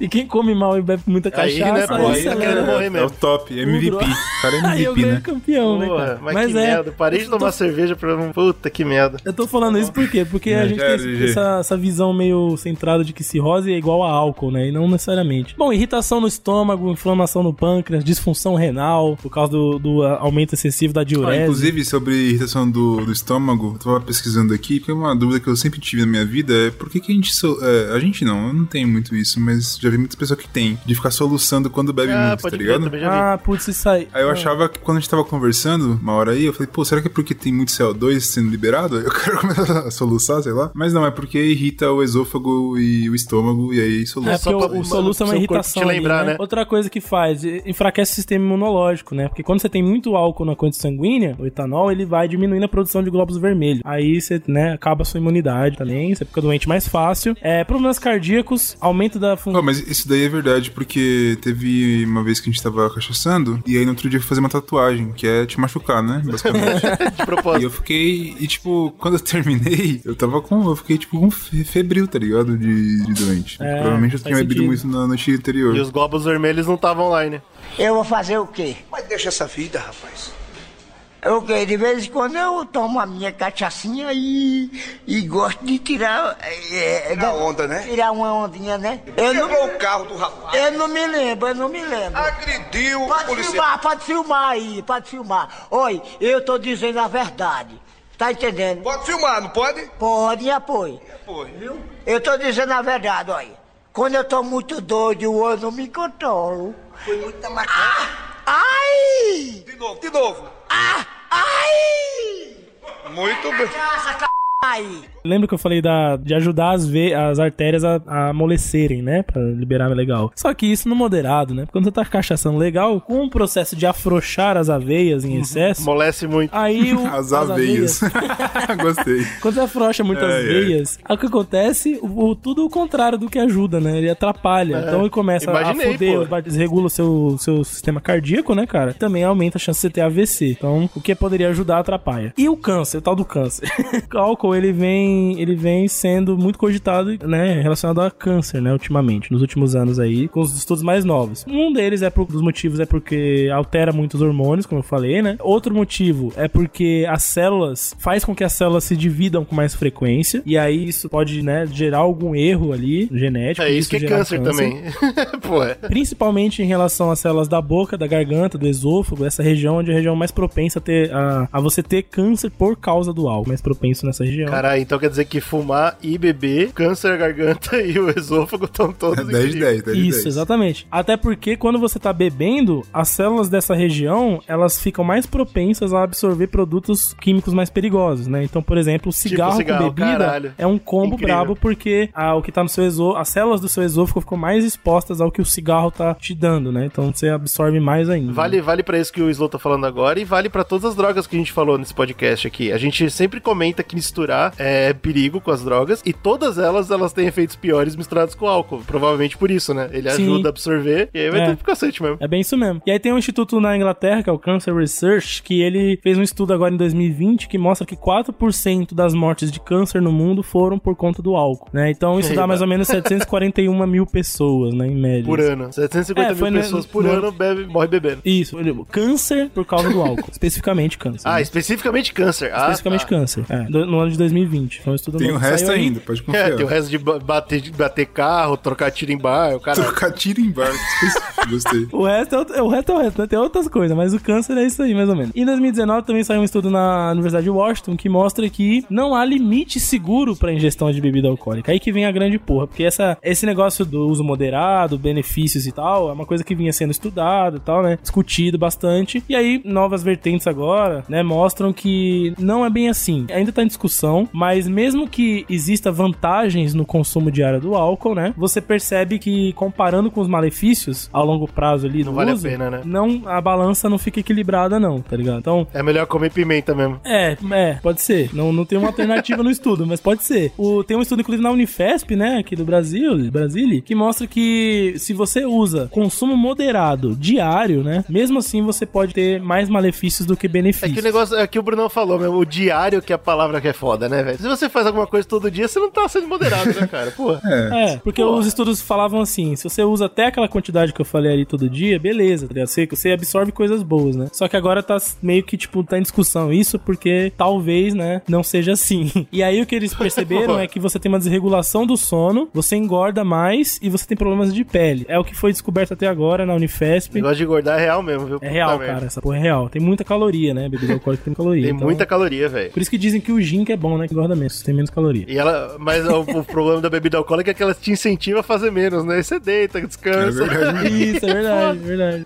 Outra coisa, né, uma pesquisa de 2018 na Dinamarca mostra que a bebida pode afetar a qualidade dos espermatozoides. e Olha aí, bicho, rapaz. fazendo isso. Gala, você gala, pode, como né, que é? Gala frouxa, não sei Gala é. fraca. Gala fraca.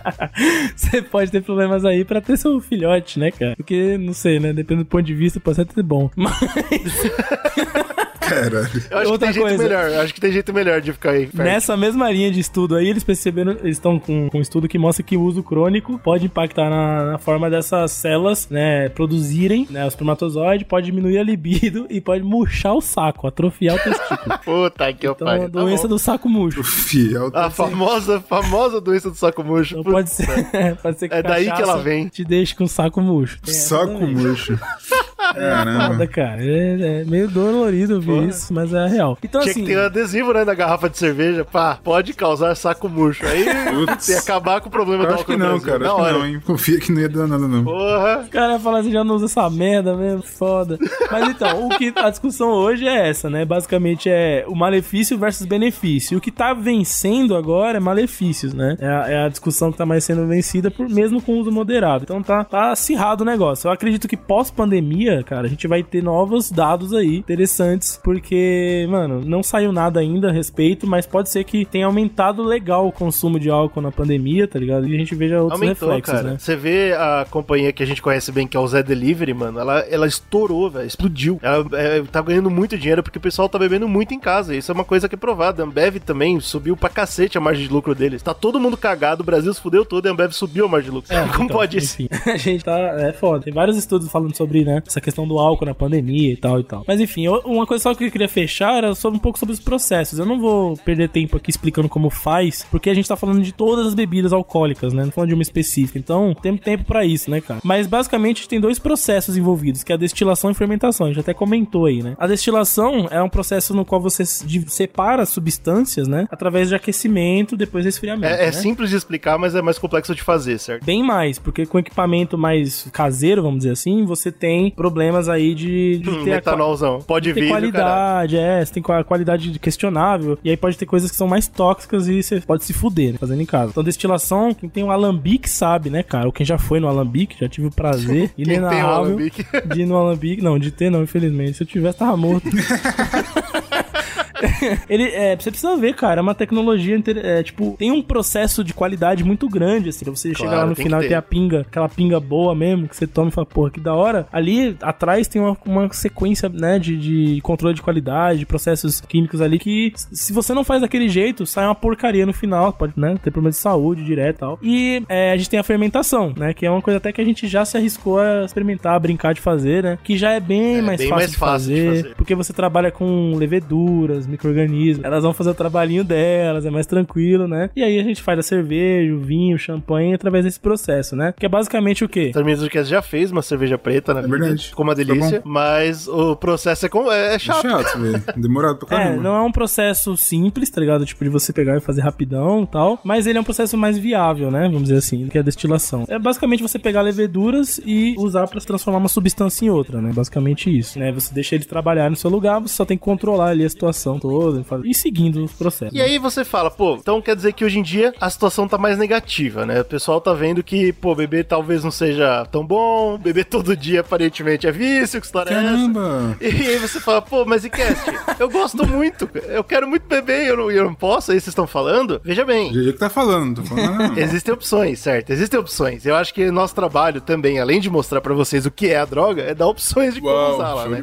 E aí que vem a, a fita do- da OMS, né? O Slow comentou que a OMS já de- determinou que você pode tomar duas latrinhas por dia. Assim, convenhamos, a gente sabe que duas latrinhas é um absurdo, é ridículo. Mas a gente pode tentar trabalhar com esse dado aí. Vamos, vamos propor do- do- duas a cinco, né? Que no- durante o dia você poderia tomar duas a cinco latrinhas. Se você bebe, vamos pensar em Skol, Brahma. Duas, duas lat- não dá nada. Isso aí é a mesma coisa de não ter bebido, certo? Então é uma perda de tempo completa.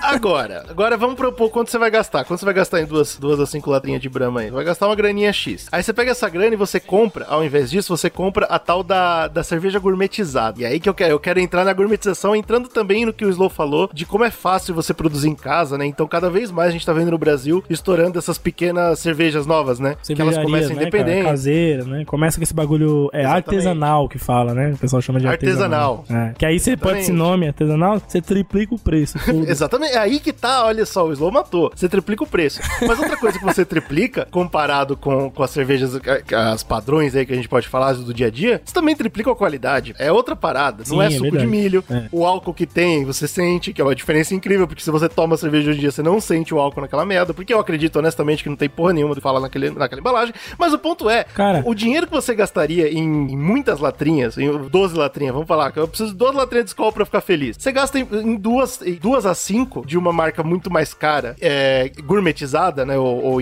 como, como que é a palavra, Slow? Artesanal, que vai vir com muito mais sabor. Você vai ter uma experiência muito melhor e de vez em quando com duas a cinco você já vai estar bem no final. É porque Essa é a também a, questão é que muitas dessas, elas tendem a seguir um padrão é, de fora do Brasil, né? De, Exato. de, de, de- ingredientes. E aí acaba tendo mais teor alcoólico também, né? Porque é uma coisa que a gente às vezes não- não sabe aqui no Brasil, é que a nossa cerveja, ela é muito aguada, porque é suco de milho mesmo, e ela é muito fraca, né? A gente bebe uma cerveja com menos álcool e, com, e mais aguada, né? Com menos malte e tal. Então, é, os europeus, quando vêm pro Brasil, eles acham a nossa cerveja uma merda, tá ligado? Tipo, como beber Porque é uma café merda. aguado, entendeu? Mas isso é o objetivo, mas, não é nem mas é uma merda. é uma merda. É, e é e uma aí a merda, fita é né? o quê? Isso alimenta esse consumo que a gente tem que fazer. Que tipo, pô, pra conseguir beber eu preciso comprar 12, eu preciso comprar 24. E aí é, é óbvio que você vai gastar Mas você mais acha que isso é um bagulho implantado? Eu Não sei se você viu alguma coisa sobre isso, ou se é um bagulho que é cultural mesmo. O brasileiro aprendeu a ser Eu assim. queria, eu queria vir aqui e fazer o Você que eu acha que é uma faço no estratégia de mercado? Eu queria trazer uma, uma teoria da conspiração. Tava morrendo de vontade. Só que eu descobri que não é, porque é verdade. Eu vou explicar pra você por quê, mas a gente vai chegar lá. Então não é Bom, o ponto conspiração, é real mesmo. Essa é a primeira opção que eu tenho pra dar pra vocês, então. Ao invés de tomar 400 latinhas, toma 5 latinhas de um bagulho de qualidade, que você vai gastar o mesmo dinheiro, você vai estar pobre igual no final do mesmo jeito. Mas pelo menos você vai ter consumido um bagulho que vai te fazer menos você- mal e vai ser muito mais saboroso. Às vezes você tá Esse até é o mais belbo no final. Pode, pode ser, pode ser que você fique até mais belbo no Eu final. já vi ó, no nos mercados da vida que você vai pra comprar essas cervejas importadas e tal, que são mais carinhas e tal. Eu já vi cervejas que tem, mano, 10% de álcool, tá ligado? O bagulho é quase uma Olha aí, garrafa pô, de vinho, você vai velho. É, mas aí você tá, aí você tá estragando o que o OMS falou. Mas tudo bem. ponto. Não, que- é, tipo, eu tô falando que isso é cerveja europeia, tá ligado? Tipo, que os caras tomam normal lá, velho. Isso que é foda.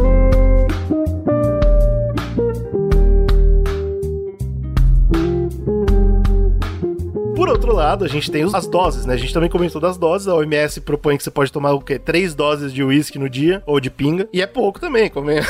Mas aí quem vem? Vem o drink, cara. E aí, claro, você vai gastar muito mais dinheiro, porque a diferença de, de, de preço entre uma dose e um drink é, é- é absurda. É tipo 20 vezes o valor da dose é o, é o valor de um drink. Mas, da mesma forma, você vai ter mais coisa pra beber. De repente você tá numa balada. Você vai falar, pô, eu não consigo passar uma balada inteira tomando três doses de vodka. É verdade. Agora, tomando três drink, pô, você passa tranquilo, porque vai demorar mais pra beber, você vai ter mais sabor envolvido, vai ter um trabalho muito maior. O, pre- o preço é maior porque o produto é muito melhor. E de vez em quando você consegue curtir muito mais a noite, cara. Sem, no final do dia, tá vomitando. Entendeu? Que é uma por coisa muito exemplo, positiva. tem a, a estratégia. É, isso é uma estratégia, é verdade. Eu, por exemplo, quando eu vou num lugar que é caro, aí eu olho e falo, puta que merda, o que, que eu vou beber aqui que já vai me dar uma pancada? uma pancada logo. que aí eu não preciso Que gastar isso? mais com nada, entendeu? Então, normalmente eu vou ne- nesse raciocínio, mas não façam esse raciocínio, tá, galera? Façam um raciocínio de você É, ficar não, esse- esse- de leve. E eu vou, eu vou falar sobre isso também, porque é claro que tem o argumento, né? Pô, eu, eu não bebo pra experimentar, porque o- os dois que eu falei aqui são duas opções mais saborosas que você vai tirar mais do seu dinheiro. Só que você provavelmente não vai ficar loucão. e aí É, tem e gente que vai é um falar, negócio pô, mais de degustar, né? é degustar, vibe, né? exato, é como um produto melhor. E aí vai, vai ter gente que vai falar, pô, mas eu não bebo pra degustar, eu bebo pra ficar muito louco. e aí, o que, como o Zcast já falou em diversos episódios aqui, eu vou ter que te explicar, você é burro, cara, porque tem droga pra isso. Que você vai pagar menos dinheiro e vai ficar muito mais louco. É, drogas e não vai te ilícitas, né? Exato, não é, vai mas ficar e se o cara for um cidadão de inchado? bem? Um cidadão de Cogumelo, bem. cogumelo é lícito, pô. é, mas às vezes o cara não quer comer. Se ele for um cidadão de bem e não quer alimentar o tráfico, ele tá, ele tá com as mãos Cara, atadas. deixa o cara fazer o que Mano, cogumelo, velho. E aí, o que, que- para. qual que é a diferença entre você usar essas drogas? Você não vai ficar com o pé inchado, com a barriga inchada, com o fígado inchado. Então, tem- se você quer beber porque você gosta de pinga, tem opção boa. Se você quer beber porque você quer ficar louco, tem droga. Só não faça o joguinho da Ambev. Só não compre 24 cervejas pra tentar pegar os dois ao mesmo tempo que você não vai. E vai ser uma Ô, bosta. bicho, mas aí você me pegou E esse- bem no meu, é meu na minha ferida. Não fala Você- isso não. Você apertou na Uma minha coisa que ferida. você tá desconsiderando. Desconsiderando. Desconsiderando. Desconsiderando é toda a parte O Bruno tá bebendo, né? social o Bruno da tá, situação. O Bruno tá fazendo o teste, né? Agora, nesse momento. Eu tô fazendo teste Ah, tá cego bom. aqui. Mas a parada é tipo, mano, se você tá. A, a parte social, por exemplo, você come um cogumelo, você não vai fazer, tipo, mesmo que você junte uma turminha pra comer cogumelo, você vai ficar doido na brisa sua. É, que é uma Tipo, delícia, álcool, É isso que eu ia falar, porque, tempo. por exemplo, eu hoje, esse é um problema que, meu, eu tenho muita dificuldade de socializar em um ambiente que eu não tô afim se eu não tiver embriagado. Essa aqui é a merda. Então, por exemplo, se eu vou num rolê onde eu conheço pessoas, não conheço muitas pessoas, tá ligado? Eu tenho muita dificuldade de desenrolar, desenrolar o papo ali. E aí, se eu tomo umas, umas dosezinhas, porra, já fico mais solto, entendeu? Essa que é a parada também de muita gente que, que, que, que prefere, né? Tipo, o álcool pra socializar, né? Que é uma coisa, por exemplo, que se você Então, se fosse você só quer- substituir por uma outra, um outro psicotrópico, talvez você teria. Você ficaria numa brisa que não te possibilitasse esse comportamento, né? Também tem essa. Claro, que não, não, é tá de forma certo. nenhuma aí tem benéfica também. opções. Não tô falando que é algo bom. Ou você tem. É, o problema, o problema é que ao longo dessa caminhada que você tá fazendo aí, uma hora você fica doido. Aí, Então, Exato. aí você tem duas opções. Você louco, tem já. ou a microdosagem de droga, você quer só socializar, você usa só uma microdose de LSD ou de cogumelo, ou você tem a primeira opção que eu falei. Já que você não quer ficar loucão, só quer socializar, toma uma cerveja que é mais cara, que você vai tomar menos. Pronto. Você vai, você vai ter um produto melhor, você vai tomar menos, você não vai ficar louco e é que você o foda é que esse bagulho legal. que você falou. Então, é, esse eu concordo, opção. inclusive. Se eu, se eu pudesse, inclusive, eu tô, inclusive, eu tô em, em love com uma marca de cerveja nova. Eu não vou nem falar porque eu não quero ficar dando. Não tô sendo patrocinado nessa merda. Mas tem uma cerveja nova que chegou no Brasil que eu tô em love. E ela é mais- bem mais cara e ela é bem mais fortinha, mas tem muito mais qualidade também. Mas é, o problema é, essa então, e aí parada você da grana, que você esse que é o ficar- bagulho. Porque aí quando você olha pro lado, você vê um litrão Não, mas você barato. entendeu que você vai gastar o mesmo preço em 24 breja ruim? Não, não vai, porque. É, mas- Depende, depende, né? Se você olha pro lado e você vê um litrão barato, meu irmão, aquilo ali é sedutor, porque o barato te come a mente. Só que eu sei e você sabe, a gente toma o quê? 3 litrão e tá tranquilo. É claro, pô. é é uma claro. merda. No final da história você gastou o mesmo Tem que tanto. ver, pô. tem que fazer aí umas contas aí. Mas pode acontecer. tem que ver, cara. Mas a gente, a gente é guerreirinho, a gente vai fazer do mesmo jeito. é que. Não, cara, tem né, opção. Tem É, opção tem melhor, opção que cara. você vê que quando dá no mesmo, aí ok, né? Tipo, vai lá e opta pelo melhor. O álcool por si só, ele não é um inimigo. É isso que eu tô tentando mostrar pra Sim, vocês. É, é- que o é jeito marcas, que o Brasil né, consome. Exato, esse é o problema maior. É que a gente toma muita cerveja muito ruim. Isso é um problema, cara. Isso só, só traz coisa negativa. Especialmente os problemas de saúde que o, que o Slow comentou. E aí, beleza, né? Tô, a gente tem esse povo que é estúpido, que vai continuar bebendo Skol pra caralho e vai ficar continuando passando mal. Ô, não fala marca, É, não. pô, vai que vai, esse e eu- Não, vou um falar dia. porque, pô, eu vou, queimar, eu vou Não, queimar essa não, ponte não, não, agora. não, não. Caralho, vou ter que cortar isso depois não tem mesmo? como. Na surdina? queimar essa ponte. Não tem como queimar essa ponte, porque eu sou, além de eu ser um Ah, cara por que, deseja um possível patrocínio, eu também sou um ávido consumidor da mesma. Vamos propor que a pessoa quer se fuder mesmo, tá bom? Pra evitar o impacto, o Brasil ele teve que lidar. Porque assim, uma coisa que, o, que a pessoa não entende, e isso é outro problema da cultura brasileira em cima do álcool, é que beber. de- O, o Brunão falou tudo, na verdade. Quando você come a porra do cogumelo, você tem a brisa sua. Você vai ficar lá deitado no canto, vendo doente, doido. Se você bebe, você tem uma brisa em conjunto, em comunidade. Mesmo que a comunidade ao seu redor não queira ter essa. Então o problema de beber é que ele afeta não só você, mas ele afeta todo mundo ao seu redor. E aí a- o Brasil ele gerou algumas leis que obviamente não são seguidas pra tentar evitar isso. A primeira e mais famosa é a lei seca da direção, que você não pode dirigir bêbado. Em 2008 rolou essa a, a primeira grande lei. Ela teve uma queda muito absurda de acidentes em 2008. Em 2009 já tinha voltado Ih, tudo ao normal. Em 2010 cara. já tinha até subido. então a gente ignorou sabe, completamente sabe qual é o problema? Uma das, uma das culpas é o brasileiro, ele escolhe quais leis seguir, né? Tem muito isso. O Brasil é, É, foda. exatamente. Tem, tá cheio de marimbondo, né? Que são marimbondo é o quê? É aqueles guarda de trânsito, os marimbondo, que são tudo corrupto, né? Aí É, o porque, tipo assim, marimbondo. pra ser aplicado, por que foi muito aplicado quando eles lançaram? Porque tinha muito. muita blitz, por exemplo. Eles não fazem mais hoje isso. Parece que realmente diminuiu mesmo essa parada. Né? Tem um negócio. Isso é uma coisa doida. A questão do Porque no bafômetro também. Foi até tá pro Enem. de- E a gente também viu num concurso de policial rodoviário, né? O gráfico é, é ridículo até de engraçado. Que é 2008 entra a lei, 2009 tem uma queda, 2010 sobe Volta tudo. tudo normal, foda-se. Muito feio. Esse bagulho do bafômetro que é um negócio muito louco também, né, cara? Porque ele pega. Se você comer uma trufa com álcool, né? Mas você também não é, É, obrigado a soprar. Tem toda uma legislação muito louca ali, cara. Eu não sei, não sei se isso ajudou, se É, atrapalhou. pra foder pobre, como se sempre. só é a indústria da multa. Mano, o teste que tem que fazer é aquele. Tem vários vídeos no YouTube dos policiais americanos que eles usam câmera geralmente. Da linha reta. Esse é o melhor. Ah, é muito cara não consegue andar, ele não pode dirigir, irmão. não pode. É, irmão, foda-se. Ah, e aí em 2017 perceberam que não tinha dado nada, deu uma atualizada, né? Rolou a Lei Seca 2.0 e, e também não fez muita diferença. É, Eu não encontrei dados, e o que é uma coisa terrível, né? Porque a gente sabe que o Brasil tá procurando cada vez menos dar dados sobre essas coisas. E esse bagulho de dirigir A gente- é foda, cara. Não faça isso. Não faça. É uma merda. Eu tenho muito, muito exemplo na família de gente dirige bêbado. muito. É assustador, né, assustador, cara? Cara, é bizarro, cara. o Centro de Informações sobre Saúde e Álcool, que é o CISA, foi o lugar que eu consegui mais informação pra esse podcast. E eles fizeram uma pesquisa própria, já que o governo brasileiro não quer nem fazer censo, né? E, e eles descobriram que em 2019, 20% dos motoristas entrevistados aceitaram que sim, bebem, é, dirigem bêbados. 20% confessou. Isso significa que um em cada 80 cinco mentiu. carros. é, então, mas imagina isso. Só dos que confessaram, cara, um em cada cinco carros pode a qualquer momento se mover de um jeito que você não espera. Pra quem dirige isso, é assustador empregador pra É, caralho. mano, cinco é muita coisa, cara. que eu tava vendo no YouTube. Hum, Não recomendo não, mas eu vou falar aqui, é mais fácil.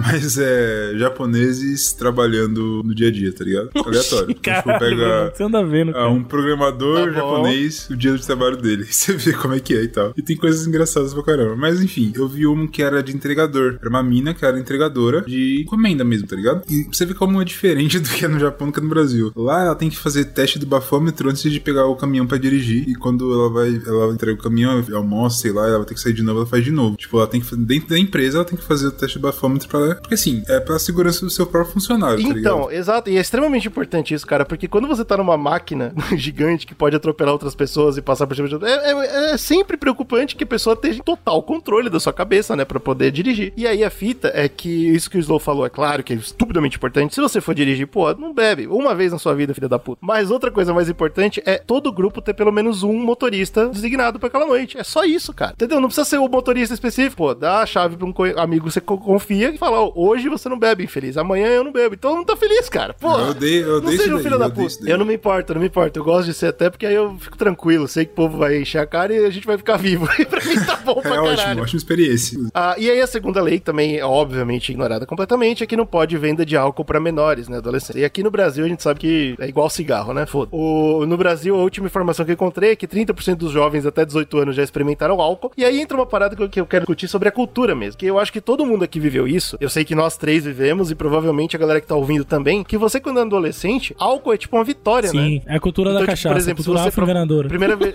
É, a primeira vez que você é respeitado na sua família, pô, te, senta e você toma uma cerveja, isso é uma coisa que você lembra. Seu pai vai te dar uma cachaça. É, um o- a negócio parada assim. que, É uma parada que, que. eu tenho na cabeça, tipo, de pequeno, é ver. Primeira coisa é ver, né? a- os familiares e- ali, tipo, se reunindo e bebendo, tá ligado? Por si só, essa já se torna uma prática na sua na cabeça da criança, vira uma, uma prática comum, normalizada, né? Tipo, se reunir e beber é uma coisa que acontece, né? Aí você vai crescendo com isso na cabeça, tá ligado? Tipo, muito normal. E quando você cresce num ambiente mais alcoólico ainda, que as pessoas costumam beber com mais frequência, você começa mais cedo, isso é comprovado, tá ligado? Você vai experimentar mais cedo, né? Qualquer coisa que você vê acontecendo desde pequeno, querer te ver também como é que é e tal. Então, é uma experiência normal brasileiro, né, cara? Brasileiro É mesmo. uma coisa meio bunda, porque eu só encontrei dados legais sobre criança e adolescente bebendo nos Estados Unidos e na Europa, e na Europa cara. Nunca no Brasil Brasil. É uma coisa O Brasil muito tem até louca. medo de pesquisar, né? Pra ver o É, a resultado. gente finge que não. Não, mas pode jogar 100%. É, pode jogar 100%, eu também acho, mas o foda é Só isso. que eu, eu acho que eu comecei a beber com 18 anos. Caralho, o Brunão, ele. Eu comecei o Brunão, ele tá lembro, fora mas da curva aí, né, velho? 17 eu Começou com maior de idade já. É, eu acho que com 17 eu devo ter experimentado alguma coisa, mas comecei a beber mesmo. Já meu primeiro 18. porre mano, que eu fiquei é- ruim, é que eu capotei ruim mesmo. Eu tinha uns 15 pra 14, uns 14 pra 15. Mas aí, né, Acho você é um cara incrível. porre meu primeiro 18. porre aí. Porre mesmo E, 18. assim, não vou dizer também que foi um porre forma. Fenomenal, tá ligado? Eu não aguentava beber muito, né? Então eu devo ter bebido aí uma quantidade ridícula e passado mal, né? É, uma garrafa de e vodka. morreu. Slow. Você é um cara. é, o meu primeiro porre foi de vodka, isso é verdade. Com a marvada pinga que eu me atrapalho. Eu entro na venda e já dou meu taio. Pego no copo e dali não saio. Ali mesmo eu bebo, ali mesmo eu caio. Só pra carregar A gente não tem informação no Brasil e o, o governo federal não quer fazer censo. Então toda vez que você for lembrar que o governo Aí que federal é uma bosta, lembre-se. Bom, diga qualquer É forma. foda, né? que que- Imagina os caras do governo chegando na casa. Seu João, fazer aqui um censo aqui com o teu filho. Manda o menino vir aí. É isso, legal. Tu bebe cana, bebe cachaça.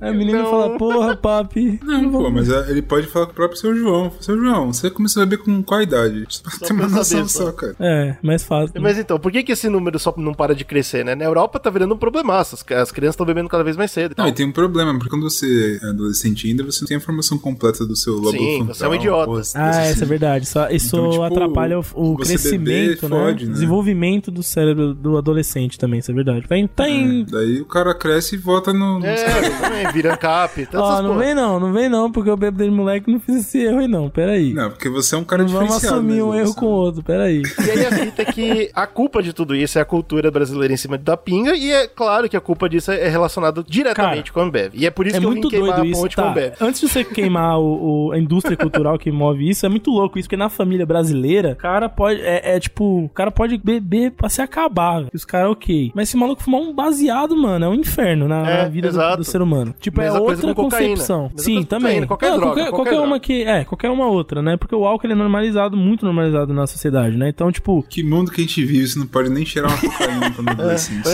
é, muito é uma absurdo. É uma loucura, porque, tipo, você chega. Se você pega uma família normal, assim, em média, né? Tipo, o cara fala, porra, meu filho ontem bebeu cana pra caralho. Fala até com certo orgulho ali, né? Tipo, com uma. uma Tem orgulho sim, tem orgulho Certo, sim. tem um orgulho ali por trás, né? Tipo, uma falar, pô, meu filho é rolezeiro, bebeu cana com força, tá suavidade, voltou ruim. Rolezeiro, acho que isso daí não é mentira, isso aí é mentira. Voltou ruim aí, ó. Rolezeiro Passou o dia falar, inteiro não. de ressaca. Olha aí, tá de ressaca. A famosa está de ressaca, é quase um troféu, né, cara? O cara chega num rolê, porra, tô de ressaca. Rolê risada. Tá foda. Hahaha, troféu. Agora os caras chegam e falam, porra, fuma um ali pra ficar na suave. Porra! Você é droguinha, comunista. Seu merda, você vai pra cadeia, você vai ver crack, e aí acabou, Você né? é petista, então? Petistazinho venezuelano. É, essa E é porra um- mesmo, velho. É muito doido, né, cara? E, e a gente viveu essa fase, porque a gente viveu o ápice das propagandas de, de, de cerveja no Brasil. Então a gente sabe como é Sim. isso. Quem não Era ligado. do Sirizinho, né, da Pois Brahma? é, é. Sim, Sempre foi ligado, né? a- Tinha tartaruga também, da Copa de 2002, eu acho. Né? Se que tinha tartaruga que fazia, fazia embaixadinha com a Pode latinha, crer, é, porra. Então, É, mano, sempre foi ligado à alegria, né? E à mulher gostosa. Então essa parada, ela foi, foi grudando dentro da cabeça do brasileiro. Hoje a gente não vê tanto assim, né? Foi, foi vedado. Tem muito, muito menos propaganda de cerveja. Mas mesmo Se assim, eu não me engano, cara, a lei hoje é, proíbe você beber cerveja e propaganda de cerveja, não é um negócio assim? É isso aí, você só pode mostrar a garrafa. né? Você só pode mostrar o rótulo agora. Pode E mostrar as Mas tem uma, tem uma discussão que a gente pode fazer, né? Porque assim, por mais que você. Você fala assim, tá, não vou fazer. Tá. Porque assim, na cultura, a bebida tá lá, tá ligado? A propaganda ela não vai te incentivar a beber. O que vai te incentivar a beber é a vida. Não, mas pô, a propaganda, A vai te propaganda- ligar ideias, pô. Não, mas o que a propaganda faz. Não, eu não tô falando que é uma opinião minha, tá? Tô falando que é uma. Eu pesquisei sobre isso e a galera comenta por que, que até hoje existe é, propaganda de cerveja. A galera fala que, tipo, a ideia é mostrar as marcas. Tipo assim, mano, a cerveja tá aí, você sabe, seu pai bebe, tá ligado? Você tá. Seus amigos bebem, tá todo mundo aí. É porque é legalizado, né? Por isso. Exato, a motivação da bebida tá aí. Então a gente tem que fazer propaganda pra poder falar que a minha marca é melhor que a marca do fulano. Por isso que esse é o argumento que os publicitários É, fazem. mas é em muito absurdo, a- velho. Porque seria o mesmo argumento de mostrar marca de cigarro, velho. É isso que eu ia falar. Você pode Exato. estender esse argumento pra cigarro, por exemplo. Que é uma coisa que, é, é meio. meio é Mas, absurdo. A sociedade é hipócrita, cara, você É, sabe. pra caralho. Estou falando aqui Porque é a propaganda, a propaganda não é nem problema, mas o problema é que eles tinham, eles deveriam ser obrigados a mostrar também o lado negativo do álcool, assim como fazem com o cigarro. Só que não fazem, né, cara? Isso é o bagulho Não mais bizarro. no E aí o né? Porque o adolescente. lobby do álcool venceu, né? Cigarro, Exato. E o adolescente estúpido acha que é uma vitória ganhar beber. E eu lembro disso. Pô, quando eu saía pra beber, eu me sentia foda pra caralho, eu era anarquista, inferno. E ficava feliz quando eu ficava louco. E dia seguinte, é, é isso que o Slow falou, pô. A, a dor de cabeça era uma vitória. Pô, eu venci mais uma noite, ah, que legal tal. E eu acho que isso, isso vaza pra nosso dia a dia, cara. Porque, porra, para pra pensar no Slow, por exemplo. Ele é um cara que é bem tranquilo na vida dele, não fica, tipo, dividindo tudo que ele faz e tal. Ele é um cara muito na dele. Mas uma coisa que ele obri- obrigatoriamente faz é mandar foto quando tá bebendo. E ele não é, Isso, ele não é um Instagrammer, tá ligado? Ele não é um cara que gosta de tirar foto. Mas ele tira. É, tipo, é engraçado isso. Isso é uma coisa que é, mano, no- normal pra caralho no, É. na minha família, por exemplo. Tá? Exato. Tipo, galera, Ei, tô tomando uma, hein? Cadê você? Manda. Só que porra é essa? que porra? Para pra pensar, para pra pensar um segundo nesse comportamento. Aí que você que já é dispara pra, você já manda pra, pra família e já dispara pra todos os grupos que você tá, tá ligado? Exato. E, mano, o que, o que é isso? Tipo, por que, que você tá fazendo propaganda de cerveja? Tipo, não é diferente pra gente. Eu tô bebendo, o Bruno, todo mundo tá bebendo. Mas por que que Isso é uma tá propaganda de graça, né, cara? É muito louco, cara. É cultural essa parada. É bizarro. e, aí, é, e é por isso que eu acho que é terrível. E é uma, é uma doença muito forte que a gente não tem como se livrar, tá ligado? E é por isso que eu, obviamente, culpo a Ambev, porque a gente já falou aqui. É, é lobby, é lobby. Tem, existe, Ó, eu não culpo não, se quiser me contratar aí, pode pá. É uma indústria gigante. É uma indústria gigante que domina o Brasil completamente. É, ela, ela controla a porra da, da- das propagandas, controla o que ela coloca ou não na cerveja. E é tão chocante esse bagulho, mano. Tem, tem muita coisa triste que eu descobri sobre essa porra. A primeira coisa é que se você pesquisa críticas sobre a Ambev, eu, eu recomendo aí, pessoas do mundo, joga no Google. Pô, Ambev não é legal. Você não vai encontrar. Você só vai encontrar propaganda positiva se você procura uma coisa óbvia, tipo consumo de água. Porra, a Ambev consome muita água, deve estar acabando com o Brasil. Não, você só encontra. Pro... Ah, Ambev vai cortar o consumo. Ambev é muito boazinha. Ambev tá recuperando o universo. Bicho, é doença, é, é- é sinistro, cara. Então por isso que eu, eu fiquei chateado quando eu fui pesquisar. Eu fiquei chateado, cara. Ética trabalhista, vamos ver. Eles abusam dos empregados? É óbvio que sim. Mas se você vai procurar, você vai encontrar o quê? Só, pô, se olha, a frase que eu encontrei é um bagulho que fez ter câncer cerebral na hora. Hora. Se a Ambev não existisse, 280 mil famílias teriam sem emprego hoje. Então, tipo, é, todo tipo de ponto de vista que você procurar e você vai encontrar na internet é positivo, como se a Ambev estivesse salvando o Brasil. E Ah, mas se isso vou não te- é vou te lobby, dar eu não uma é, contrapartida. velho. vou te dar uma contrapartida porque eu fiz um curso sobre liderança e tinha uma funcionária da Ambev, que era a líder dentro da Ambev. E parece que é bem legal lá. tá ligado? Pô, é óbvio, você acha que ela vai, você acha que ela vai falar uma bosta onde eu trabalho? Ué, mas é- não era da Ambev o curso, era sobre outra parada, tá ligado? Ela cara. podia falar. Inclusive, mano, olha só, mano, que bizarro. Acabou de aparecer pra mim aqui um- uma notícia que o Tribunal Superior do Trabalho rejeitou o recurso da Ambev que premiava metas, né, dos funcionários e horas extras com cerveja. Pô, que isso? Que Vamos lá. absurdo isso Ó, daí, velho. Outro ponto, que merda é? Seu tribunal está contra o trabalhador? outro ponto Porra, é um sonho isso daí, cara. Hoje em Isso. dia, essa, essa empresa tá tão grande, ela domina tanto, que hoje em dia é uma vitória pra uma pequena marca de cerveja ser comprada por ela, né? Inclusive, quando eu fui pesquisar as marcas, eu fiquei tão decepcionado. A Colorado foi comprado por ela, já não vou mais comprar Colorado. Caracu é dela, não vou mais comprar Caracu. Ponto é, é uma vitória. E o que, que significa isso? Quando todas as Cara, a empresas... Ambev é gigante, cara. Pra você Que ter que ideia, a Ambev é significa? dona do Burger King, cara. Exato. O que significa quando todas as marcas querem ser compradas por uma? A gente sabe o que significa isso. A Monopólio. Ambev é um conglomerado gigante. Se eu não me engano, a Ambev tava pra comprar outro bagulho grande que os Estados Unidos também consomem Não, muito. ela é gigante, mano. ela é Não gigante. O que, que era agora? Então, velho. mas aí qual que foi a fita? Olha que interessante. Em 2011, ah, foi quando a Ambev ela comprou grandes marcas, né? E o, foi, foi, pra, foi pro CAD, né? O Conselho Administrativo de Defesa Econômica recebeu ali um aviso falando: ó, a Ambev tá começando monopólio. Isso é proibido por diversos Mano, é, é bem monopólio, porque hoje você monopólio, tem. monopólio. Você vai comprar uma cerveja no mercado hoje, tá ligado? Você vai comprar uma cerveja. Se você pegar assim as cinco marcas que você vai ter como uma lista ali que você faz de cinco marcas que sejam viáveis pra você fazer isso. Ambev, as cinco vão ser da Ambev, velho. Exato. Isso é assustador. velho. Boêmia, Skol, Brahma, tudo Ambev, cara. Você fala, caralho, eu tô, eu tô comprando tudo da Ambev no final, tá ligado? Então Tipo, considera o seguinte: se essa empresa decidir por algum motivo colocar suco de milho na sua cerveja, ninguém vai falar não. É, Porque não tem opção. não à toa tem suco de milho em todas. Exatamente. Isso que é um bagulho terrível. Então, e aí em 2011 eles receberam, a CAD recebeu essa denúncia falando, ô, monopólio não pode. A CAD não só arquivou a denúncia, mas também eles criticaram a denúncia no sentido assim, tipo, para de falar mal da Ambev, a gente nunca vai fazer nada contra ela. Eles criticaram a denúncia de monopólio. Co- co- Como, Caralho. que o nosso conselho Bicho. administrativo faz isso? Caralho, eu acabei de abrir a página aqui da Ambev que quais marcas de cerveja tem. É, É sério, todas, tem né? É todas. É, é. Inclusive é aquela que eu falei que eu tô gostando. Eu tô decepcionado aqui. tudo, tudo é deles, cara. É tudo deles, cara. É nojento. Como a assim, cara? E aí tem uma coisa que eu achei muito, muito curioso, que tem um, bom, uma- uma- um dado, tá? Isso é um dado. Desde 2019, tem algumas grandes indústrias multinacionais que elas recebem concessões do governo. A gente sabe que funciona assim mesmo e incentivos, né? Pra ter a fábrica no Brasil, por exemplo. Ambev e Coca-Cola juntas, já tem o, o buraco de, de finanças que eles botaram no Brasil foi de, desde 2019 até hoje, 25 bilhões de, de reais. Que esse dinheiro não Isso- foi pra gente, entendeu? O dinheiro Ah, que eles estão tá. deixando de pagar de imposto. Mas isso é um bagulho que é um, um, um erro. É, um isso aí é erro. culpa do Brasil, né? governo, É culpa do cara? Brasil, total. É, não é O- tipo o, culpa dos- o Brasil, empresas. tipo, Não, tem não. essa cultura errônea de governo. Isso é governamental de anos, não é de agora não, tá ligado? Tipo, dos vídeos nos últimos 20, 30 anos aí no Brasil, a gente tem esse, esse costume de deixar o- os grandes conglomerados empresariais, né, mano, não, não, não pegar, né, não, não receber, né, receita, né? Exato, Tipo, que é um Os caras absurdo. estão devendo bilhões, banco tá devendo, tipo, empresas gigantes, né? Devendo dinheiro pra caralho pro Brasil, o Brasil foda-se, tá ligado? Será que o banco entra no Serasa também? Não. acho que Ah, não. até parece. Serasa é de pobre, cara.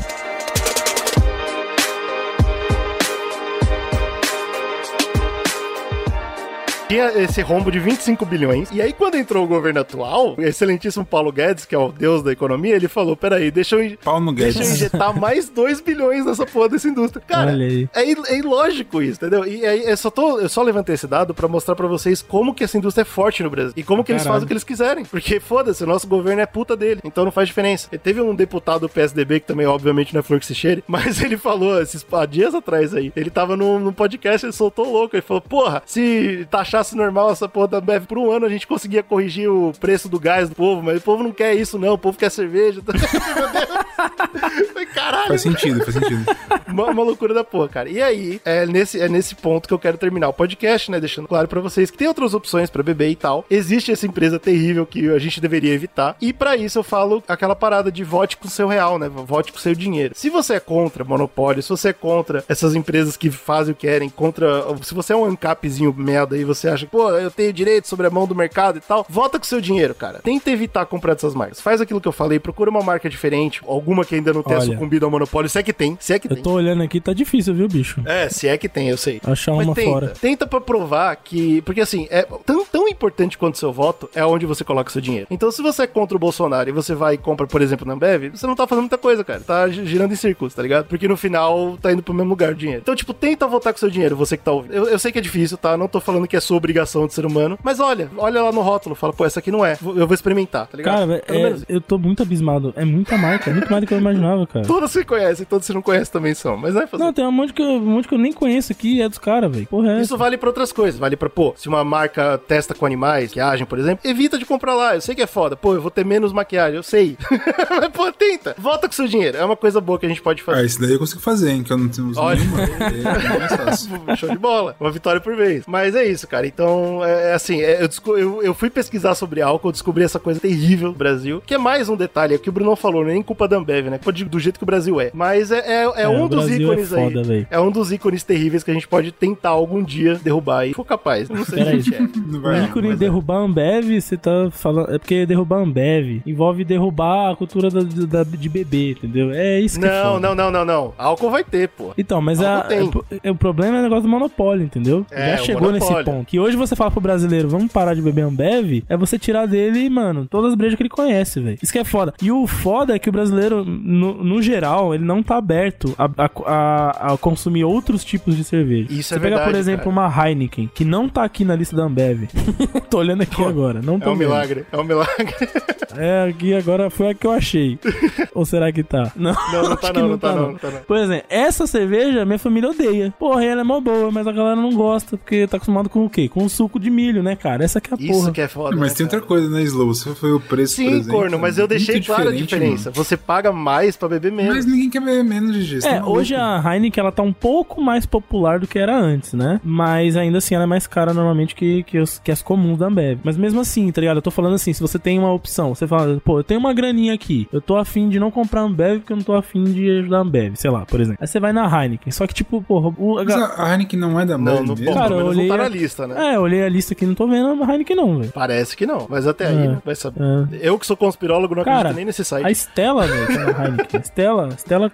Pois é. Que Ó, é tá uma aqui, ó. cerveja que eu acho que já é aquela mais levinha, né? Mas ela já é mais diferenciada. tá Mas lembra, lembra disso que eu falei, assim, procurem outras opções. Tô falando pra mudar seu estilo de vida, mas que de vez em quando não é legal tomar 24 latinhas de água com, Quer, com milho. quer ver um exemplo também? a Budweiser, que era uma cerveja que veio pro Brasil, né? Que a Ambev foi e catou, botou na fábrica, a porra toda. E ela mudou o sabor pra caralho. Ela ficou mais verdade. parecida com a brasileira. Ela era muito mais encorpada, ela tinha outra parada antigamente, né? Quando ela veio pra cá, é, ela ficou mais. pare- é, Hoje, inclusive, ela é mais barateada também, né? Ela, o, proce- eles baratearam o processo dela e tudo. Eles não tão Então ela é aí, muito cara. mais parecida com essa cerveja que a gente tá tomando. A Boêmia também ficou mais fraca e tal. Eles então não tem têm que cervejas... seguir padrão de porra de qualidade nenhum, cara. Eles fazem o padrão de qualidade. A cerveja é muito. É, eles tentam meio que normatizar também, baseado no que o povo brasileiro já acostumou a consumir, né, velho? É foda. assustador, cara. Eu, eu fiquei chateado pesquisando isso, mas é isso. É, eu vou parar de falar aqui, porque foda-se. Ah, teve outra também, né? Que é a monja. Como é que chama aquela monja lá? Tá ligado? A, mon- a monja mais Uma famosa careca? do Brasil. É, Monja- essa aí. Aham. É. Isso, Coen, essa merda aí. Coen. É, essa aí, mano, ela virou porta-voz da Ambev, velho. Caralho, como assim, velho? Caralho, que porra é essa? Como assim? Ela virou.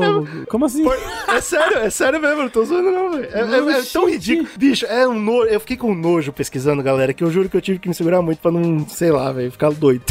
Então é isso, é isso. Doideira da porra. É, não dá não, hein? Não dá não. Eu vi aqui, não dá não. Todas são dela, pode ir. É isso. ou é Heineken ou É esquece. foda, é foda, é difícil, mas bom. Porra, até Serra Malte, que merda é Cara, velho? todas, Bruno. Até aquela que eu falei, a Bex, cara, que é nova, é que, que é assustador. gostosa, que é uma delícia. Não, tem a Quilmes, eu também essa Quilmes aqui, eu achei gostosa pra caramba também É, é, Tudo velho. deles, cara. É impressionante. O, Bom. o, o monopólio é todo deles, cara. Pelo menos, pelo menos eu chamei atenção pra isso, eu já tô feliz. Valeu, galera, é isso. Esse foi o nosso último podcast de droga. Acabou numa nota meio triste, eu sei, mas fazer o quê, né? De vez em quando a vida é essa. Pois Vamos é. tomar uma pra esquecer o que aconteceu. e é isso. Se você gostou, se você tá assistindo Falta de Alguma Droga, como eu já comentei, fica tranquilo, pode ser que a gente volte nesse assunto, mas por hora a gente termina aqui o nosso podcast de drogas. E eu acho que a gente pode prometer aqui uma série, não pro ano que vem, mas pro futuro. Algum dia a gente fazer uma série de cada uma das bebidas. O que, que você acha? Da gente falar Ô, whisky, louco. vodka. Ia ser legal, não ia? Eu acho que é uma Acho que sim, velho. sim. Dá pra gente falar, porque o- a fabricação é, bem É, diferente de e, cada pô, modelo. tem bastante né? coisa legal. Tem várias coisinhas explorar aí também, várias historinhas malucas. Eu acho que é um, talvez bebida. seja um tema bacana. Se você gostou, manda e-mail pra gente. Com- por onde eles podem falar com a gente, Slow? Tem o nosso e-mail republicasicast.gmail.com e tem todas as nossas redes sociais que você vai ver aí no post onde você tá ouvindo esse podcast. Tem nosso Instagram, que é arroba Zcast, lá você tem tudo de legal e de bom. Também tem o nosso Twitter, que é arroba republicasicast. Aí você tem todos os agregadores possíveis no nosso podcast e também plataforma de vídeo, porque a gente também faz vídeo, porra. A gente, Tamo a gente no tem mundo. nosso YouTube, vai lá no canal Zcast, já se inscreve e também tem a nossa Twitch, onde a gente tá fazendo lives semanais, gravando podcast, tudo, que é Zcast Underline Podcast. Então segue tudo aí pra nós. E tudo isso é graças ao nosso sistema de Exatamente. apoio. É, Muito um breve incrível. assim, sempre esse apoio do governo. Olha aí. A gente precisa de, de um O apoio. quê? Uns, também, uns pra 25 isso você bilhões? entra- 25 bilhões? Olha, se for, não vou achar ruim, não, hein? Vou achar bem legal. Inclusive, se tiver 25 bilhões aí moscando, não tem problema, pode mandar pra gente. Pra você mandar, você chega em apoia.se barra Zcast, e aí você, com o dinheiro do seu coração. você Ah, Brunão, eu tenho problema com isso, cara. Eu não gosto de colocar minhas, minhas informações em site. E eu também não sei se eu vou conseguir fazer todo mês. Não tinha um jeito de eu só dar uma grana assim quando eu lembrar? Não tem um negócio Olha, assim? tem uma coisa aí que inventaram aí, não sei se vai dar merda, por enquanto tá dando certo, que chama Pix. Eu acho que a gente pode fazer o Pixzão Pix da do massa, né? Zcast, porra, essa novidade aí é demais, cara. Pô, vou fazer um agora. Faça você também o seu. Mas aí não sei detalhes, não. Qual que é o Pix? Nossa, a gente não vai Tem falar o QR Code que tá aí, ó. Ah, QR Code. Vai pelo- você vai na opção QR Code do Pix no seu aplicativo, mira no QR Code do Zcast e toma, manda bala. O quê? 25 Caramba, bilhões? que 25 coisa milhões. hein? Pô, não sei se dá pra mandar por Pix 25 bilhões. Testa. Testa Ah. aí, galera. Testa aí, É, manda aí 25 testa aí, se der milhões. certo, deu. diz. Se não deixar, abaixa pra 20 milhões. Vamos ver, vamos, vamos tentar. Ah, põe quanto você ama e nos amem.